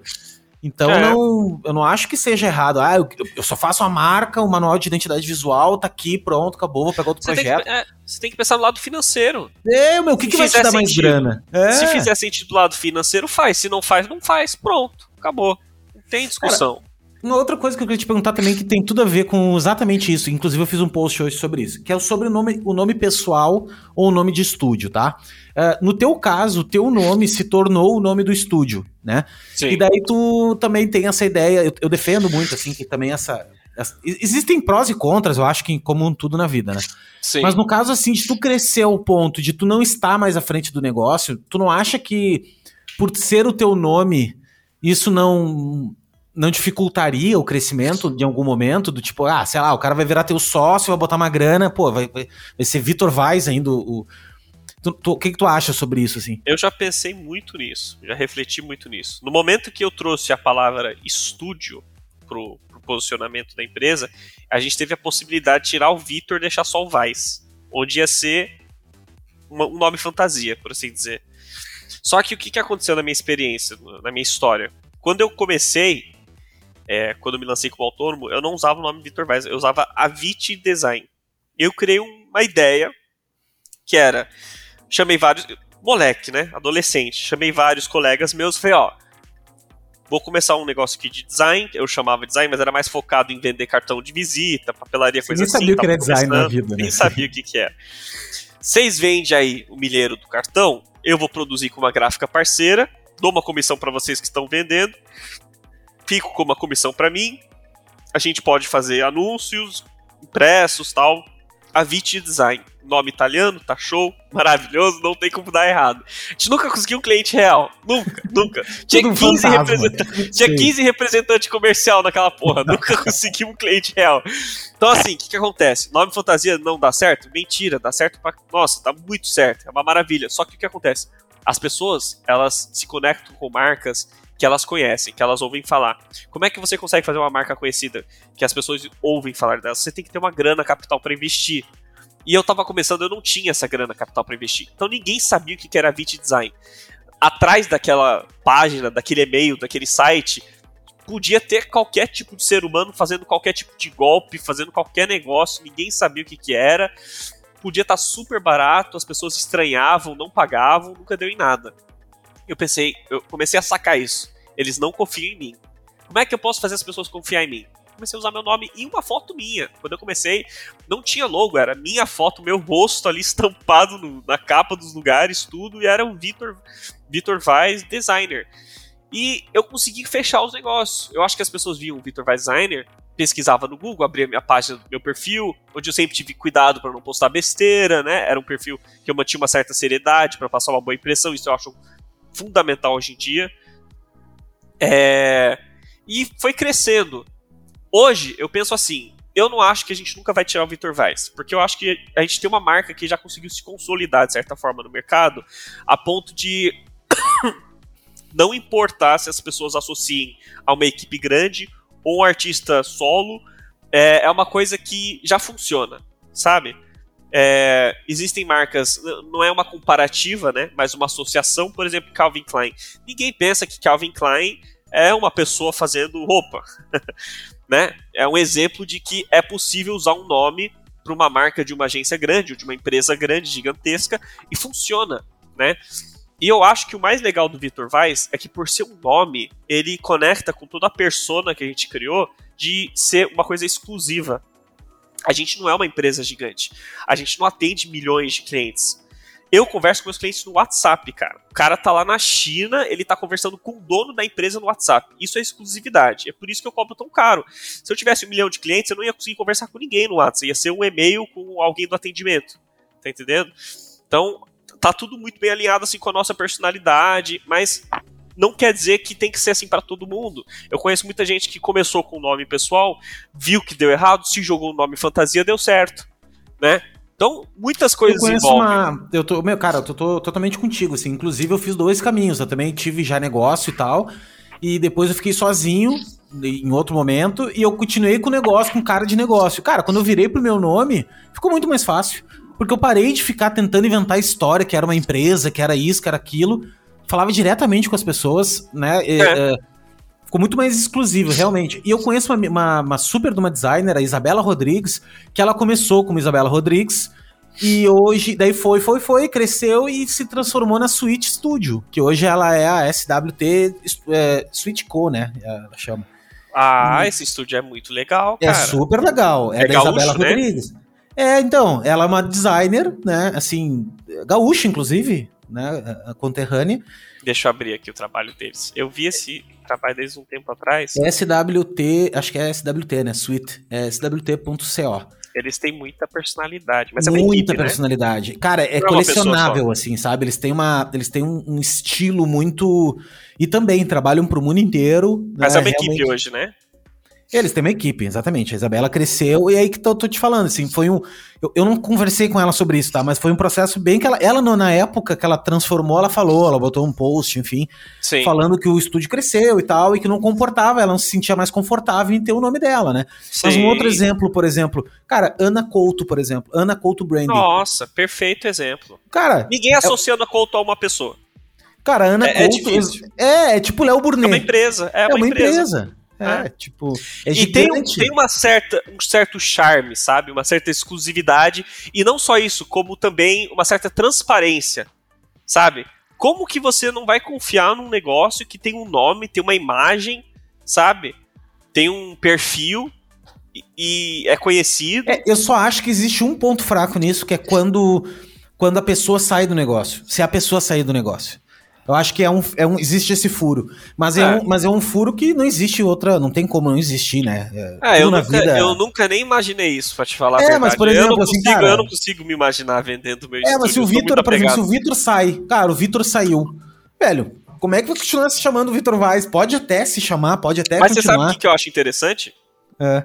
Muita gente perguntou para mim recentemente que a gente acabou de colocar essa, essa página de equipe, não tinha antes. Cadê a foto do Vitor? Galera falou. Uhum. E eu falei, não vai ter foto do Vitor. Não vai ter, porque não precisa ter. O Vitor, eu não quero que seja uma pessoa, eu quero que seja uma ideia, uma imagem, um conceito de uma empresa. Tá entendendo? Então eu estou desassociando a minha pessoa. No começo eu precisava disso. Eu precisava dessa conexão direta. Hoje em dia eu não preciso mais. Eu consegui criar uma marca. Eu tenho uma fatia de mercado, eu tenho meus clientes, eu tenho minhas agências parceiras, né? Então, é, hoje, eu acredito que sim, cara. Eu acredito que caso eu quisesse é, vender, ou caso que eu quisesse mudar, com alguns ajustes, né? No começo não ia ser, não ia ser fácil, mas eu acredito que, que ia funcionar. É, eu também acho. Acho que tem, tem saída, né? Não, imagina. Sim. E, cara, o que eu queria te dizer, velho? Pô, brigadão, meu, por ter, ter participado aí. Eu não tô te cortando, tá? É que eu tenho uma tradição no podcast que eu começo a encerrar o podcast uh, quando eu começo e demora mais uma hora. É, demora mais uma hora pra fechar. Mas é que eu não quero tomar teu tempo, cara. Eu tenho não, muito cuidado tranquilo. com isso, assim, de, de que a gente tá aqui batendo papo e é muito do caramba, assim. E, cara, muito bom te conhecer mais. É um cara completamente diferente do que eu imaginei, assim. Isso eu acho uh... muito engraçado, né? O pessoal cria um, um conceito diferenciado, né? Mas isso, é, isso o que é isso? Isso é branding. Porque se eu. Se eu. Eu acho engraçado que tem alguns coaches, tem alguns é, pessoal do marketing que fala assim: você tem que ser você. Você tem que ser real a si mesmo. Se você vende uma ideia que não é você, você está sendo falso. Sabe? E eu fico pensando, cara, eu sou eu me vejo como um moleque, tá ligado? Eu sou novo, eu tenho 24 anos, embora eu sou casado, tenho uma filha, né, eu tenho minha própria vida, tal, eu me vejo como alguém novo, sabe? E eu não confiaria em alguém da minha idade para fechar um projeto de 50 mil dólares, por exemplo. Mas, meu, isso aí é o síndrome do impostor, né, velho? Pô, total, né? Não, não por este lado, não por este lado. É uma questão mais de consciência, eu, eu entendo. Porque eu tive o síndrome de impostor quando eu tava começando, mas eu lutei contra ele e eu venci, porque eu sempre botei assim, cara, eu sou foda. Mesmo quando eu não era foda.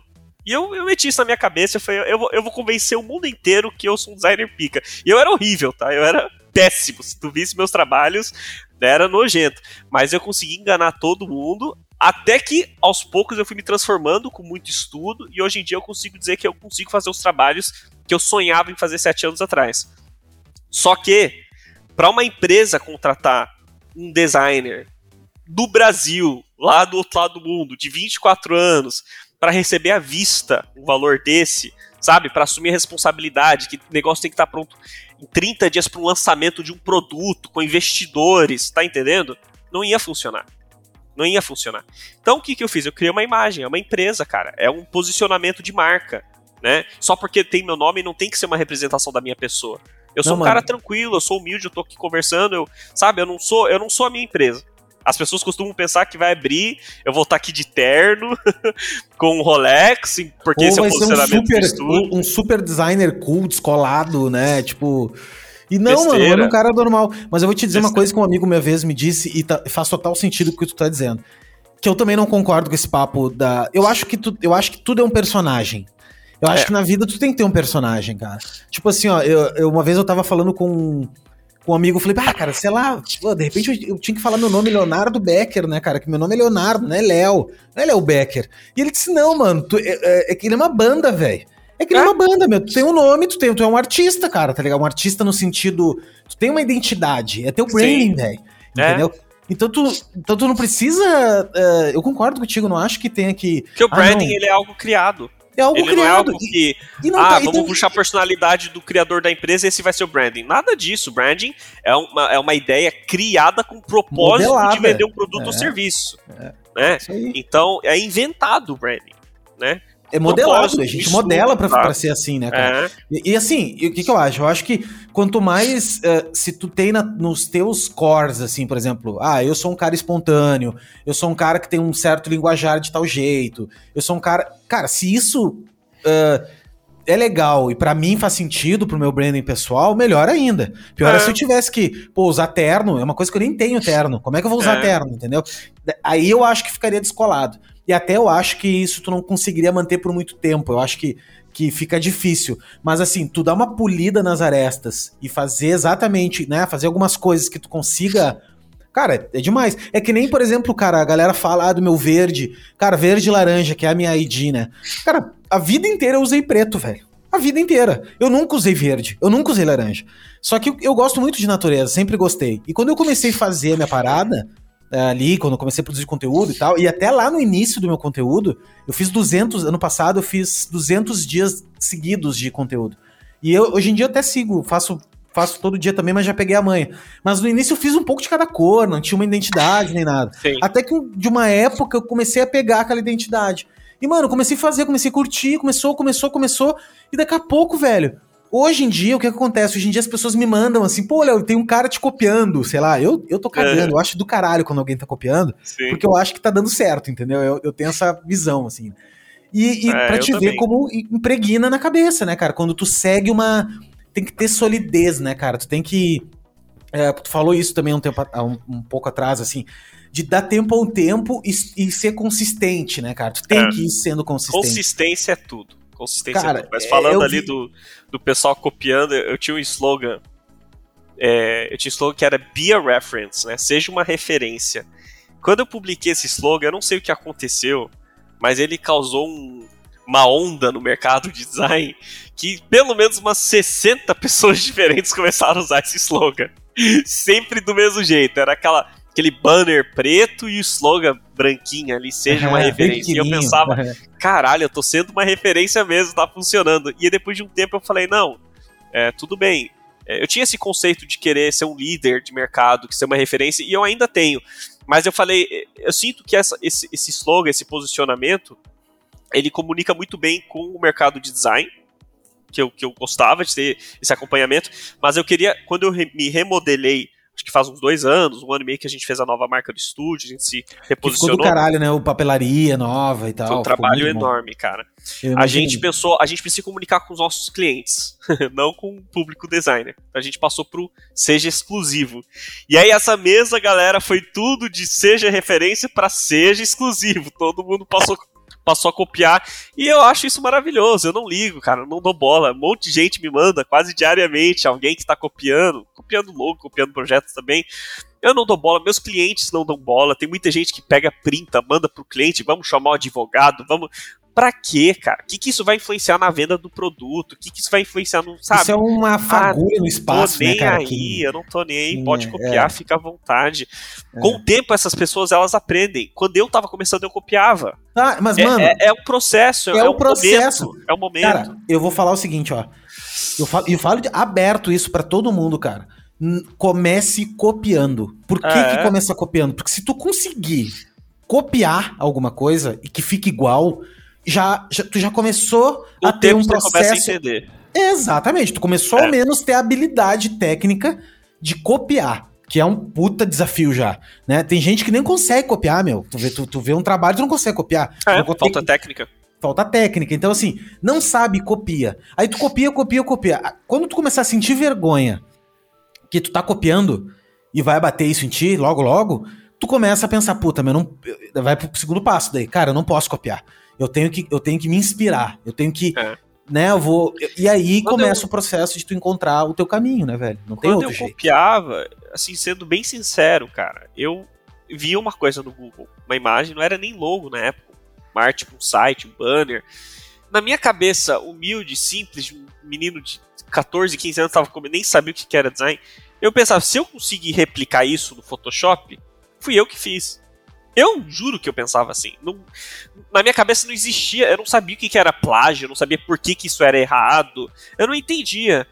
E muita coisa eu aprendi copiando, falava, não, isso aqui parece bom, vou tentar fazer parecido tal.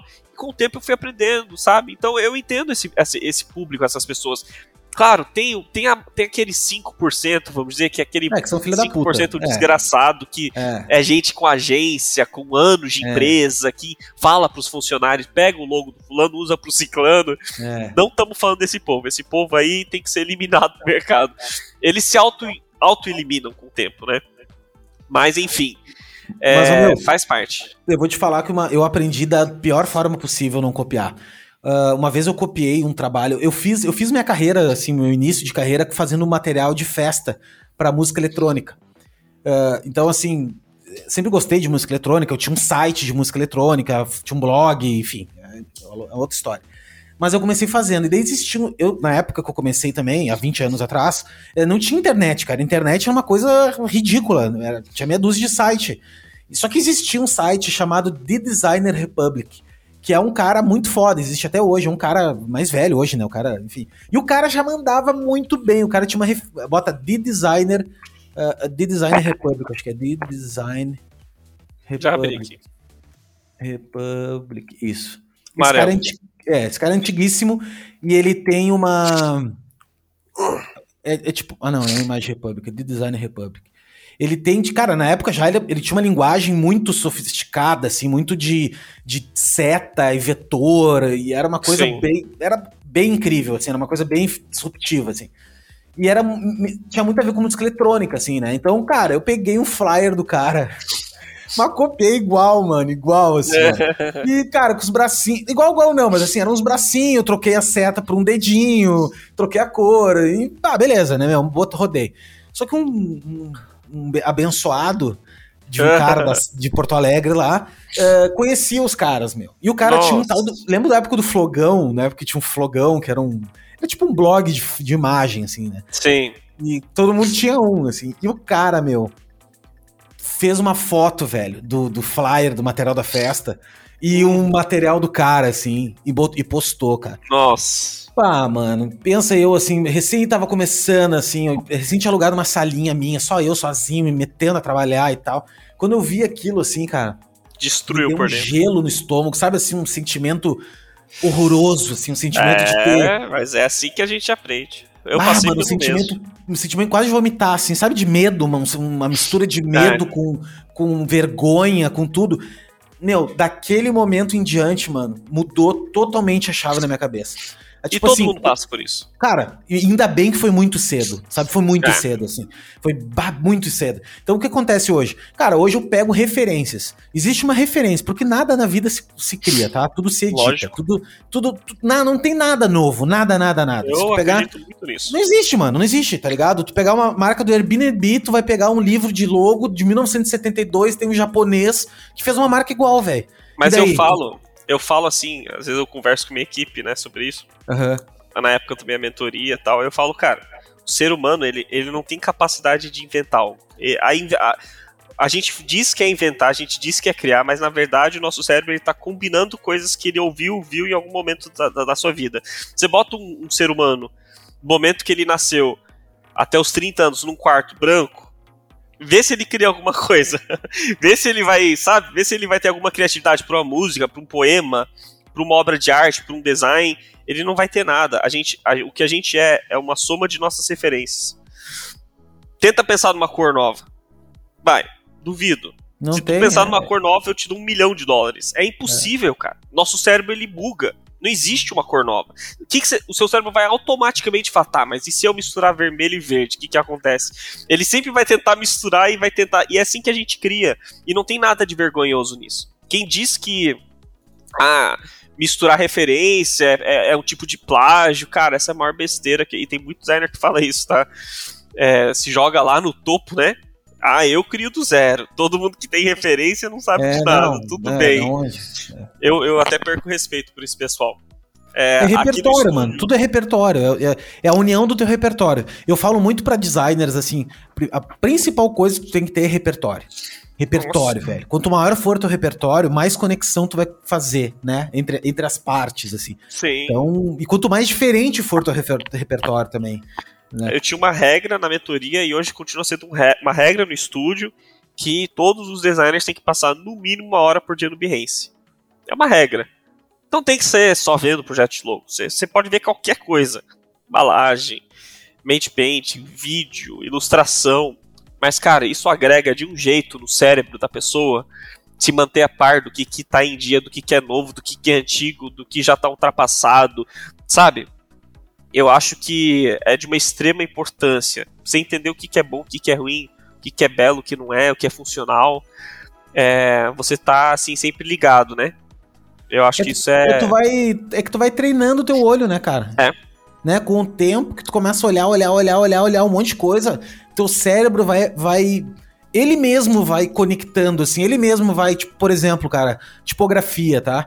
Tu começou, tu começa a olhar bastante, bastante projeto, projeto, projeto, assim, no Behance, daqui a pouco tu já começa a olhar, porra, meu, olha só, tem umas tipografias novas agora. Tem uma galera usando umas tipografias, assim, que não é bem serifada, ela é mais ou menos, né, meio, meio não é vintage, mas ela é. é meio assim, e tu vai vendo, cara, meio que rola no zeitgeist, né, assim, da, da, da no zeitgeist da, do design, né, social, é, é, isso, mano. É bem isso, assim, não tem. A gente saiu hoje, cara. Recebi um e-mail que a gente foi lançado um livro. É, a publica, publica da. Como é que se chama? A editora, né? Sando. Uhum. Dá uma pesquisada depois, a Sando. Nosso material dos caras é espetacular. E, e, e, o que eles entregam, fisicamente falando, dos livros, é um espetáculo material, sabe? Só coisa fina, fino do fino. Então você abre o Behance lá, os caras têm uns 200 bilhões de selos, são maravilhosos. E eles entraram em contato com a gente para nos destacar num livro deles, é, que acabaram de lançar, é, sobre tipografia, sobre letterpress, sobre o processo é, de letterpress e tipografia e a nossa marca do estúdio. A gente usa, usa muito letterpress no nosso posicionamento, né? No nosso, na nossa identidade visual. Então a gente Som, temos duas páginas nesse livro novo, tô louco para comprar. E são oportunidades que aparecem, cara, do nada, sabe? Tava lá, conheceram pelo Não Behance. é do nada, aí que tá, né, meu? É, não é do nada. Não, não, né, com velho? toda certeza que não é do nada. Eu digo do nada assim, no quesito eu não tava esperando, Sim. sabe? É gostoso que você tá ali no seu dia a dia, do nada aparece o fulano lá da China, mostrando essa empresa super incrível.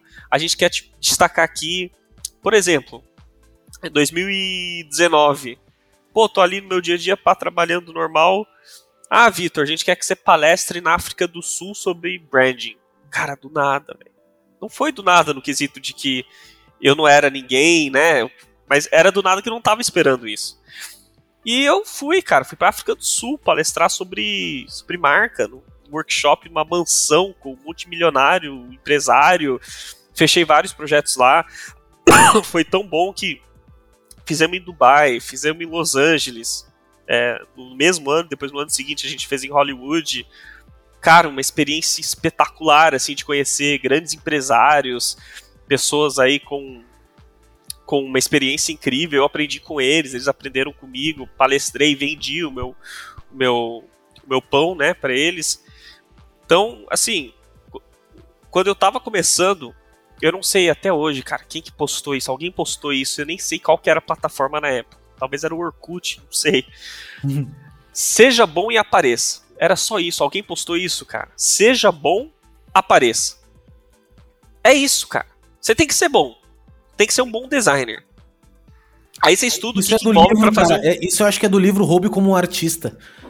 Que o cara Pode fala ser. disso. Que o cara tem Pode que aparecer. Ser. Mano, se tu não aparecer, ninguém vai fazer o um favor de te promover. Mas se, se, você aparecer e for ruim, também não vai dar em nada. Não vai dar em nada. Primeiro passo é ser bom. Aí você estuda o que, que envolve ser um designer bom. Ter um bom olho, ter boas técnicas, né? Depois que você é um designer bom, que não é 20 anos que precisa para ser um designer bom, você faz um bom curso e dedica um ano você é um designer bom. Eu acredito nisso. Aparece. Aparece em tudo quanto é lugar. Cara, a gente, a gente foi pro LinkedIn, a gente foi pro Pinterest. A gente, se o Orkut existir, a gente estaria lá. Seria um fracasso total? Seria. LinkedIn tá fechado. O Pinterest tá fechado também, porque não deu em nada, mas a gente tentou. E nesses lugares, alguns deram certo. Instagram deu certo, a gente recebe pedido no Instagram. Facebook deu muito certo uma época atrás. Hoje em dia já não dá mais nada, mas o Behance está carregando.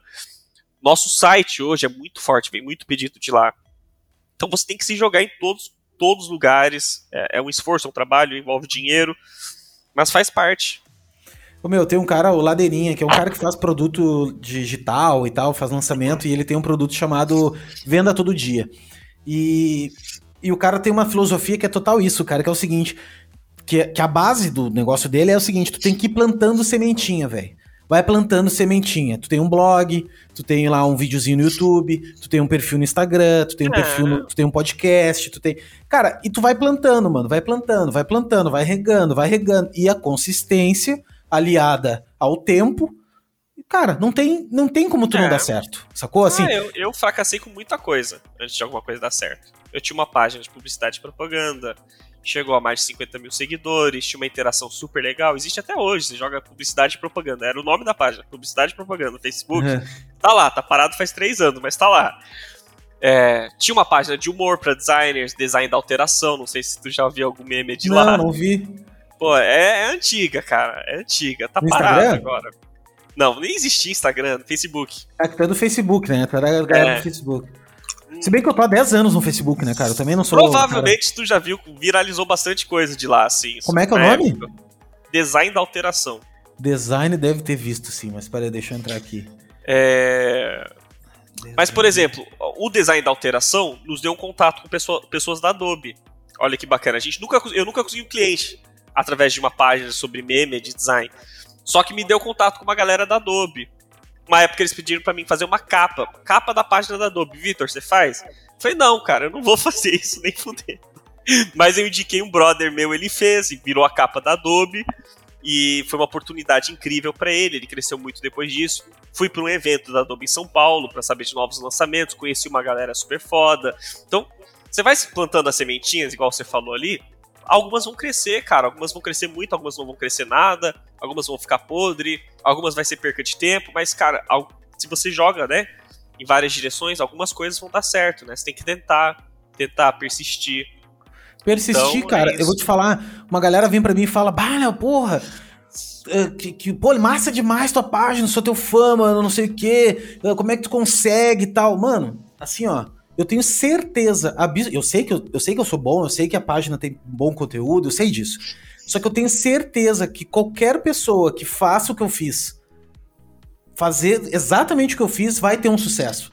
Só Sim. que, sabe qual é a dificuldade? Elas não fazem. As pessoas não fazem, mano. As pessoas não se dedicam a fazer a parada. Porque dá trabalho, velho. Dá trabalho é. tu te dedicar. A, Até eu pegar a flexibilidade muscular criativa de conseguir produzir um conteúdo todo dia, eu demorei, mano. Vai fazer quase dois anos que eu produzo quase todo dia, entendeu? No início eu chorava, velho. Eu chorava de é. buscar, encontrar. O que, que eu vou fazer, mano? O que, que eu vou fazer?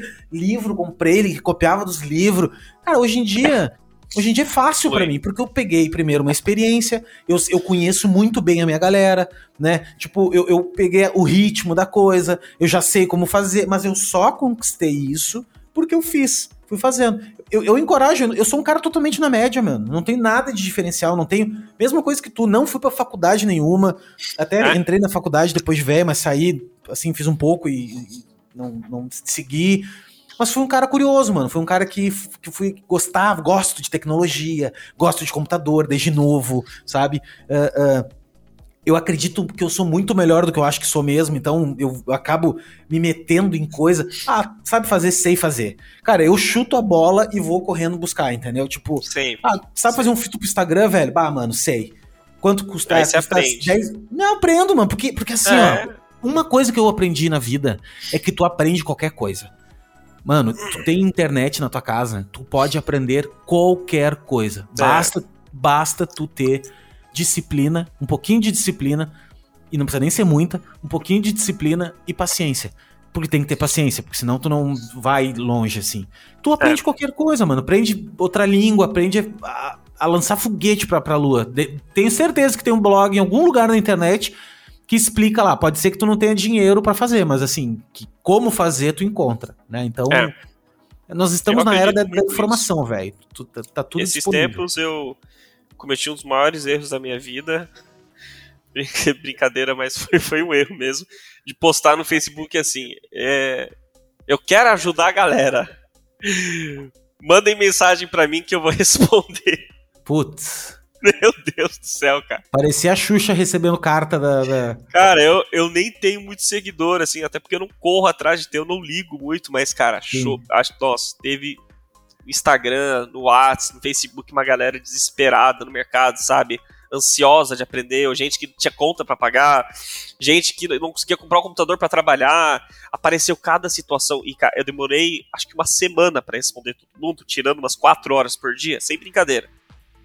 É, nunca mais vou fazer isso, não é por mal não, mas é porque eu, eu sou muito ocupado, pouco tempo que eu tenho eu tiro para minha filha de 3 anos de idade para mim poder curtir bastante ela, mas uma coisa que eu aprendi ali, que tinha 90%, era a mesma história.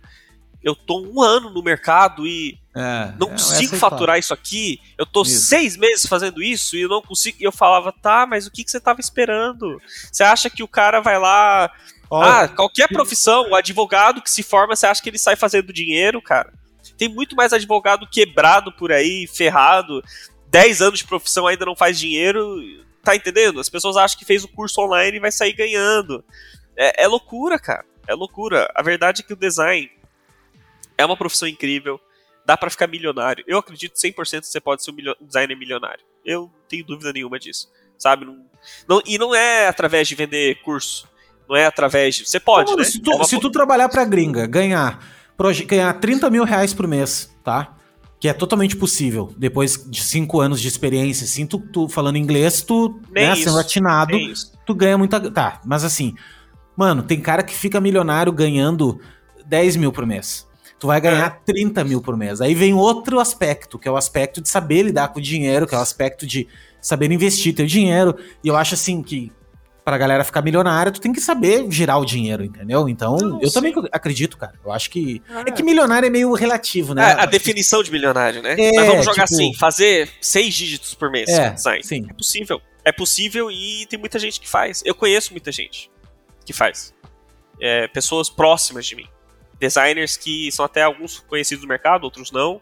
E estão fazendo, cara. Estão fazendo. Então, é uma profissão cheia de possibilidades. É uma profissão é, cheio de oportunidades que se você se dedicar, se você se jogar de cabeça, o que, que você faz? Vai lá no Facebook, Se você é uma pessoa que ainda gosta de Facebook, embora esteja totalmente morto, tem muita gente que passa muito tempo fazendo besteira lá, vai lá e discute todas as páginas. Página do futebol, página do Ciclano, página da Xuxa, vai lá e curte uma página de design, blog de design, página da Adobe, segue o fulano ciclano que dá dica, faz a mesma coisa com os podcasts, faz as mesmas coisas com o YouTube.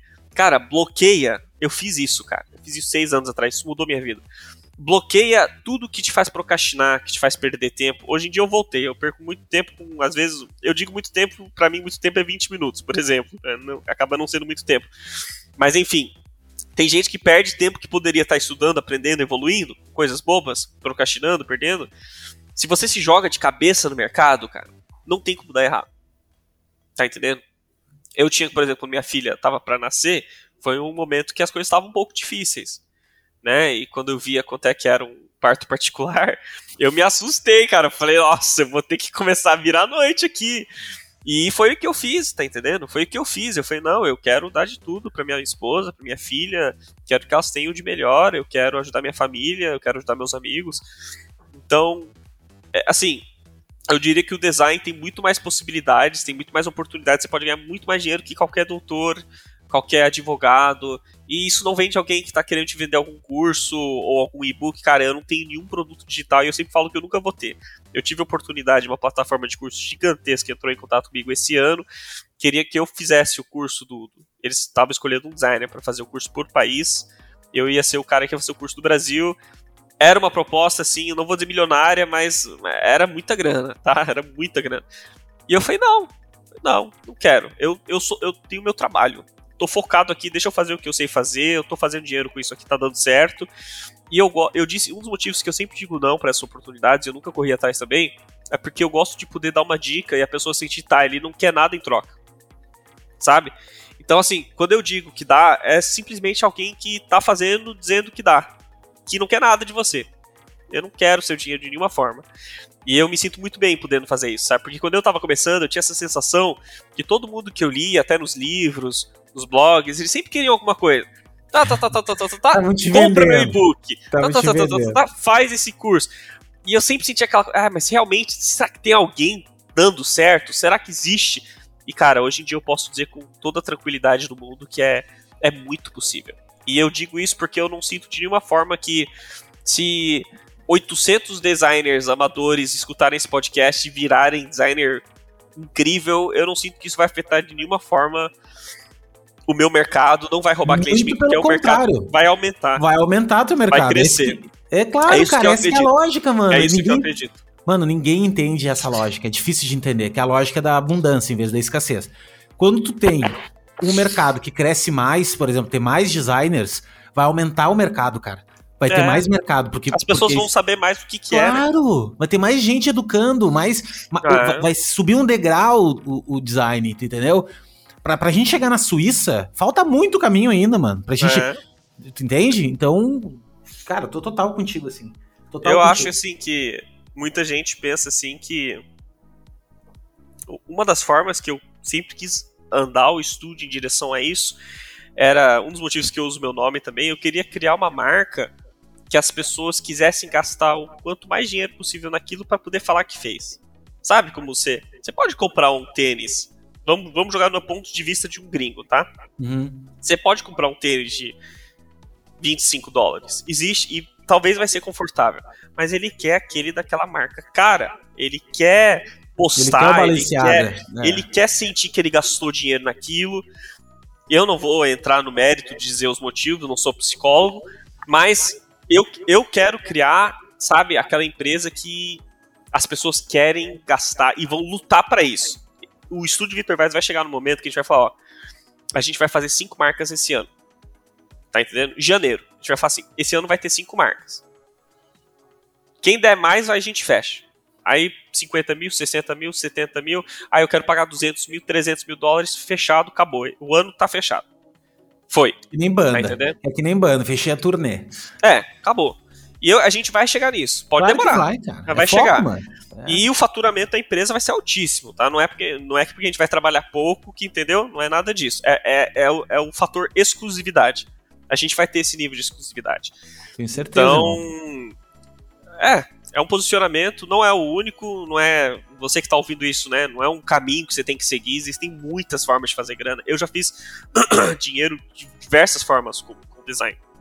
Esse ano a gente entrou no design de anúncios, era um setor inteiro que não existia na empresa. A gente fez parceria com três agências de marketing da Alemanha, uma americana, duas alemãs, e a gente falou: ó, vocês vão fazer o seguinte, vocês vão passar anúncios para nós, a arte dos anúncios, né? Eles fazem o marketing, anúncios Alguns são físicos, alguns são pro LinkedIn, Facebook, Instagram, ads, né, no geral. Uhum. A gente faz a arte do anúncio, eles passam um briefing, a gente faz a arte, e eles têm 100, 120 clientes que fazem 10 anúncios por mês, vamos supor. Esses clientes pagam um valor enorme fixo para eles, e desse valor enorme fixo eles pagam uma excelente porcentagem para nós. Que é uma micharia para eles, né? Tipo assim, em. em... É né? Mas é bem exemplo. mais caro, é bem mais caro que eles estavam esperando, te garanto isso. Sim, não, mas eu digo. Então, ó. Não, mas pra te ver, assim, que, que como a gente tá pra trás nesse cenário, né, da, da, nossa moeda, né, cara? Tô falando da nossa Sim, moeda, assim. Com toda certeza. Imagina, os caras é 5 contra 1, um, né, cara? 6 contra 1 um, às vezes, né? Então, é. eles estão pagando vocês uma fortuna, né? E para eles é bom ainda. Tipo assim, cara, tá, vale a pena, né? Tipo. É. Mas, é Mas a, gente, a gente sempre se posiciona assim quando a gente vai fechar com os gringos, a gente nunca dá a entender que ah, é, eu quero fazer barato para você porque ainda assim tá bom para mim. Uhum. Embora às vezes é verdade, a gente não quer que ele sinta que foi um bom negócio para ele, no, no, quesito valor. A gente quer que ele sinta que foi caro para ele. Que esse é o posicionamento do estúdio. Eu não quero ter clientes que pensam, uau, eu consegui fechar com um cara que fez um precinho camarada. Não é isso que eu quero. Mesmo que esse precinho camarada seja 20 mil dólares. Se ele tá sentindo isso, tem algo de errado. A gente, a gente fracassou na, na venda. Ele tem que ser caro para ele. A gente é um serviço caro. Independente pra qualquer um de qualquer lugar do mundo, tipo. Se for a Coca-Cola, tem que ser caro para Coca-Cola. A gente tem que descobrir o que é caro para Coca-Cola.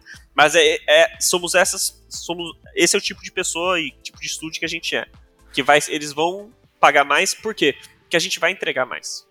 Mano, deixa eu te perguntar uma coisa, não sei se é pra ti, tá? Mas onde é que eu ouvi isso em algum lugar, não sei onde, que sobre licenciamento de marca. É você, é tu que tá fazendo isso de licenciar a marca, do tipo assim, de tu criar a marca pro cliente, mas Uh, mas tu licencia ela. Na verdade, tu tá oferecendo, tu tá cedendo para ela o direito de ela estar tá utilizando, porém a marca é tua ainda. É porque foi Vitor. É, mas eu aqui só foi só um adendo, tá? Essa questão. Não, é porque sim. eu não sei onde eu ouvi e como eu te conheço, o único Vitor que eu conheço é tu. Eu Cara, pensei eu que era, acho, será... ó, eu tenho uma teoria que foi o Vitor Navorsky. Pode ser, então. Que é o Estúdio Navorsky, que é amigo meu. Eu acho que eu até fiz um podcast onde tava eu e ele, e ele falou. Mas não era bem assim, eu acho que é mais no sentido de. Não, mas eu acho que não foi esse ele... podcast. Eu até lembrei de onde foi o podcast. Foi um podcast. Eu, eu não, não entendi até, tá? Eu acho que foi uma questão. Foi o podcast com aquele. Uh, que eu sempre esqueço o nome dele, que ele trabalha com direito autoral. Que ele é. Moisés. Uh, Moisés que ele trabalha com direito autoral e ele falou disso. Acho que foi numa live que eu tava ouvindo. Mas eu, e... o Navorsky, o Victor Navorsky, ele, ele faz algo parecido. A gente, eu nunca, eu nem sei como é que isso funciona. Eu pra mim o logo não, do é. cliente acabou. Eu não quero nem ver esse cliente novo. Entreguei, acabou. Mas Sim. enfim, o, o, o Navorsky, o que ele me falou algumas vezes, eu sei que eu participei de algum, alguma live que ele citou isso, era algo do quesito eu acho que era mais pra pegada de embalagem, tá? Ou talvez para logo também, que assim, no contrato dele, ele dizia que a empresa podia chegar até proporção X de entrada mensal e depois disso ele ganhava tipo uma comissão do uso de imagem. Negócio assim, sabe? Ah, pode crer, pode ser sim. Era uma, era uma, eu, uhum. eu não entendo como isso funciona e eu nunca vou me aventurar nisso, que parece. Ah, pelo menos porque eu tenho mais cliente gringo, é mais difícil de entrar. Cara, é totalmente gente, complicado, né, a cara? A gente nem como... usa, só pra, só pra você ter uma ideia, a gente nem trabalha com contrato. Contrato para cliente gringo não faz o menor sentido. Não faz mesmo? Faz, não faz. É perca de tempo e, e quando a gente tentava fazer um contrato tal a gente acabava pra perdendo gringo não tem como, né, cara? Porque é outra jurisdição, é outra Às fórum. Vezes, é... tem, tem cliente embalagem que mete o louco, manda um PDF lá, eu assino digitalmente. Ah, o fórum de Los Angeles vai ser usado. Beleza, suave, fica tranquilo, só pro cara ficar em paz. Mas a gente não fornece contrato, que para nós não faz a menor diferença. Eu não vou cobrar nada. Ele como é que a gente trabalha? Sempre com pagamento 100% adiantado. A gente não divide 50, 50, é, na 30, 30, não. 100% adiantado. Como é que a gente consegue cobrar 100% adiantado? Cara, Sinceramente, eu não sei. Foi com o tempo, a gente foi. Achei que havia uma a resposta. Gente... Não, cara, não sei, velho. Eu cobro não tem, não tem. É porque não tem um caminho que eu posso dizer para alguém tentar copiar e conseguir isso. Meu, foi tempo, é poder, foi é tempo é poder na mesa, velho. É, é poder, é, foi mano. É- tempo, é, foi tempo criando ah. posicionamento de marca e, e, fazer esse sentido do cliente lutar para conseguir fechar comigo em vez de eu lutar para fechar com ele. Uhum. A gente uhum. nunca aborda clientes, sabe? Então todo posicionamento de negociação é diferente. É diferente se você chegar com um panfleto na pastelaria do João e falar: Ó, oh, João, eu sei fazer logo, você não tá interessado? Você tá vendendo algo para ele, o poder tá com ele ali, sabe? Quando alguém te aborda, o poder tá com você. Ele que é algo que você tem. Então, toda discussão, toda personalidade de conversa é totalmente diferente. Você tem o um poder, você pode impor as regras. E a, a, a, empresa hoje só funciona dessa forma. A gente não aborda ninguém. A gente não faz anúncios, tá? A gente não tem nenhum centavo de investimento em conseguir cliente hoje. Não existe essa parte. Era, era um setor da empresa, conseguir cliente. Hoje não existe mais. Faz uns dois anos. Os nossos clientes são 100% orgânicos. Parceria, projeto postado, cliente vendo Behance, site, Instagram. Chega os pedidos. De alguma forma chega pedido. E a gente fala, cara, não, a gente trabalha com 100% pagamento adiantado. Só que assim, você pode usar essa plataforma aqui, chama Payoneer, né? principal plataforma que a gente usa. Se a gente não te entregar, você consegue comprovar pro Payoneer e eles te reembolsam todo o seu dinheiro. Então tá safe. Tá como, é que é o nome do, como é que é o nome do, da, do sistema? Payoneer. É tipo. É parecido tá. com o PayPal. A ideia é a mesma. Só que Payoneer, Payoneer. tem um terço Payoneer. das taxas do PayPal. Entendi. Bem então legal, a gente, a gente usou muito PayPal, a gente ainda usa de vez em quando com clientes que não conhecem Payoneer, fica meio suspeito. PayPal tem mais nome. É P-A-Y-E-E-R, né? Isso, Payoneer, exatamente. É meio tipo um lance de Electronic Wallet, né? Tipo, tem umas criptomoedas também, umas coisas assim? Cara, não que eu saiba, é igual o ah, PayPal. Você manda o link de pagamento, o cara paga e você recebe o dinheirinho ali. Acabou. Ah, é uma wallet. É um banco online. É, uma wallet, exatamente. É, Esse... Só que eu nunca mexi com cripto, nada disso. Não, mas é que tem aqui, ó. É, your Mute, é, é, tipo assim, manda dinheiro, recebe dinheiro, e pode é, também comprar ser Uma das formas de pagar deve ser com cripto, é, isso faz sentido. Pode crer. Mas o Payoneer ele oferece 100% de, é, assim como o PayPal, de reembolso, né? Caso a gente não entregue o combinado. Você comprova os e-mails trocados tal. Então o cliente sente essa segurança, né? a maioria das vezes eu nem preciso dizer isso, mas quando eu sinto que eles estão desconfiados, eu falo, ó, tem essa garantia aqui, pronto, acabou. E os clientes que não querem pagar adiantado, o que eu sinto do meu coração é que ele ia me dar um calote. Então eu fico feliz quando ele não fecha, tá entendendo? Eu já recebi é, muito calote. Tá certo, mano. Cara, eu sou teu fã, velho. Agora fiquei mais teu fã ainda. Pra parada é isso aí. É trabalhar é, nesse sentido. É. E faz todo sentido. E o que tu tava falando ali, para mim, eu, eu falo muito disso, que é a posição de força. Se tu vai atrás de um cliente, tu tá numa posição de fraqueza. Tu tá é. pedindo para ele, por favor. Quando tu tá numa posição de força, eu não sei se tu já jogou poker na vida. Já. Não é, o mas. É, o poker é o seguinte, cara, aquele lance assim, ó. Se tu é, se tu tá na posição de fraqueza, que é a primeira pessoa a falar, né? Tu, vai, tu é o cara que tem que tá do lado do botão ali, né? Então, claro. tipo, é, eu sou o primeiro a falar. É a pior posição que tem, porque tu não sabe o que, os outros estão pensando é, e tu é. tem que sair atirando, né? Botando uma grana ali. A, a, última posição é a melhor, porque é que tu, todo mundo apostou, todo mundo. Tu é. pode largar tua Você mão, tu pode. É. Exatamente, tu lê a informação na mesa. Então, o que eu sempre prego é o seguinte, meu, arruma teu, teu jardim, que as borboletas vão ir até ti, que é o que tu faz, velho. Tipo, tu, tu Tu planta, tu cria, tu deixa tudo lindo e os caras vêm em ti. Quando eles vêm, velho, tu dá o teu preço, entendeu? E tu. Obviamente, se claro. Cria, tu... Se você cria, assim, negócio de qualidade, com tempo, bem feitinho, ele é meio. Eu não vou dizer que é a prova de tempo, né? Mas eu vou te falar, cara. O último projeto que a gente postou foi um projeto de estudo tipográfico, faz três meses atrás. Antes disso, até ver aqui, vou falar besteira. Antes disso foi o projeto Lazord, que é um projeto até meio antigo, que a gente só recebeu permissão para postar esses tempos, mas eu acho que já faz uns seis meses. Deixa eu ver aqui. Ah, agora o Behance vai para fora do ar. Deve fazer uns cinco meses que a gente postou o Lazord. Então você vê que não é nenhuma coisa que a gente está sempre ligadão. Mas tá lá, cara. A gente posta quando tem algo de qualidade para postar, posta com o maior carinho, é, a gente toma o nosso tempo e os resultados vêm. É isso aí. Os resultados vêm. Vem, mano. Cara, obrigado, vai agora, segunda vez, 43 minutos depois, viu? Não, mas obrigado mesmo, cara. A gente poderia bater um papo aqui horas e horas, mas uh, eu acho que, que, porra, conversamos muito. Eu gosto também de bem, deixar assunto pro bem. próximo. Queria já Com deixar certeza. aberto para ti um convite pra gente voltar aqui e trocar mais Vamos uma fazer. ideia. Daqui a pouco chamar outras pessoas juntos, trazer um tema daí, né? Discutir algum tema específico. Eu tenho vários projetos, cara. Eu tô migrando bem a minha carreira para que eu sempre gostei de mídia, né? Sempre gostei Sim. da parte de trabalhar com, com isso, então eu tô realmente dedicando minhas fichas e botando a minha, minha energia tanto em produção de conteúdo quanto em, em produção audiovisual e produzir. Gosto disso, cara. Gosto de, de, documentar e tal. E, cara, design que é o meu, meu cenário, entendeu? Então, com certeza a gente vai se falar de novo. E, e cara, quer deixar algum recado aí para quem tá nos escutando? Claro. No final. Bom, segue a gente lá nos portfólios. A gente tá para postar dois projetos.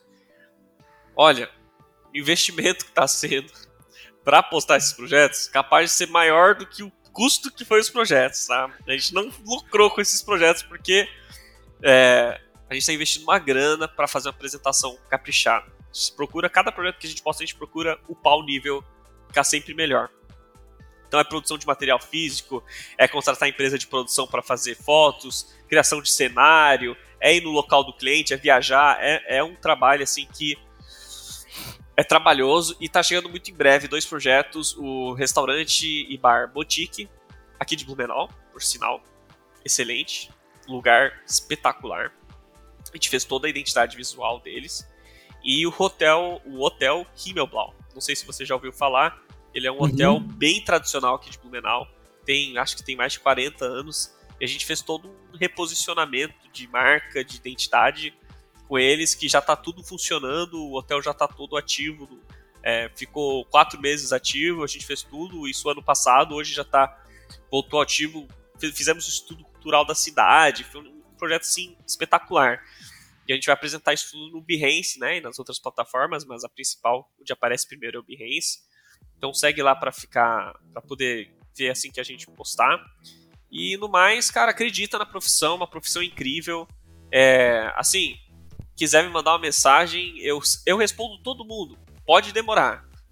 Mas eu juro que eu respondo todo mundo. Se eu não responder é porque não sei o que aconteceu, eu não vi. Mas eu, eu assim, quando eu tava começando, às vezes eu mandava mensagem pros caras. A maioria era gringo, assim, o pessoal que eu admirava, né?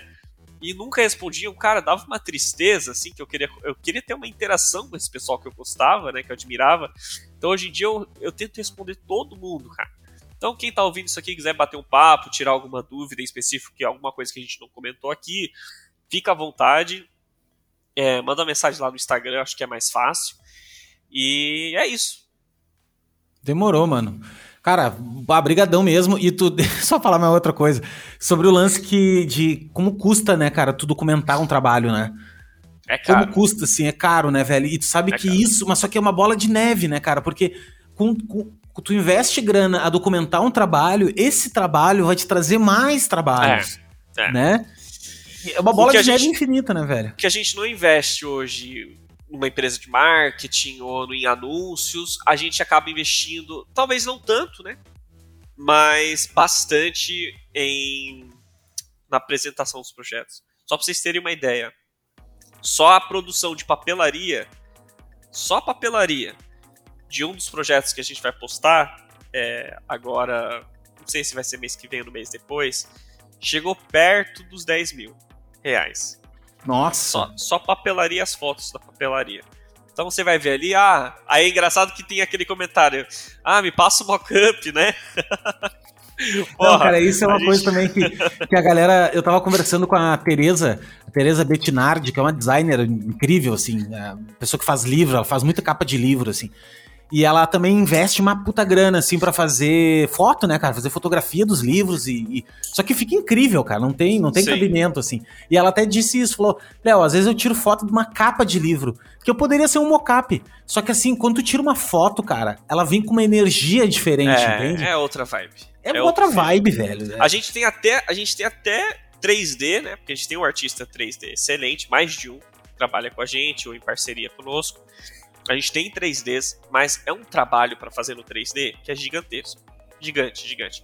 E aí tem a gente usa mockup também. Só que o que a gente trabalha nesses mockups no Photoshop, normalmente são mockups com prazos de qualidade.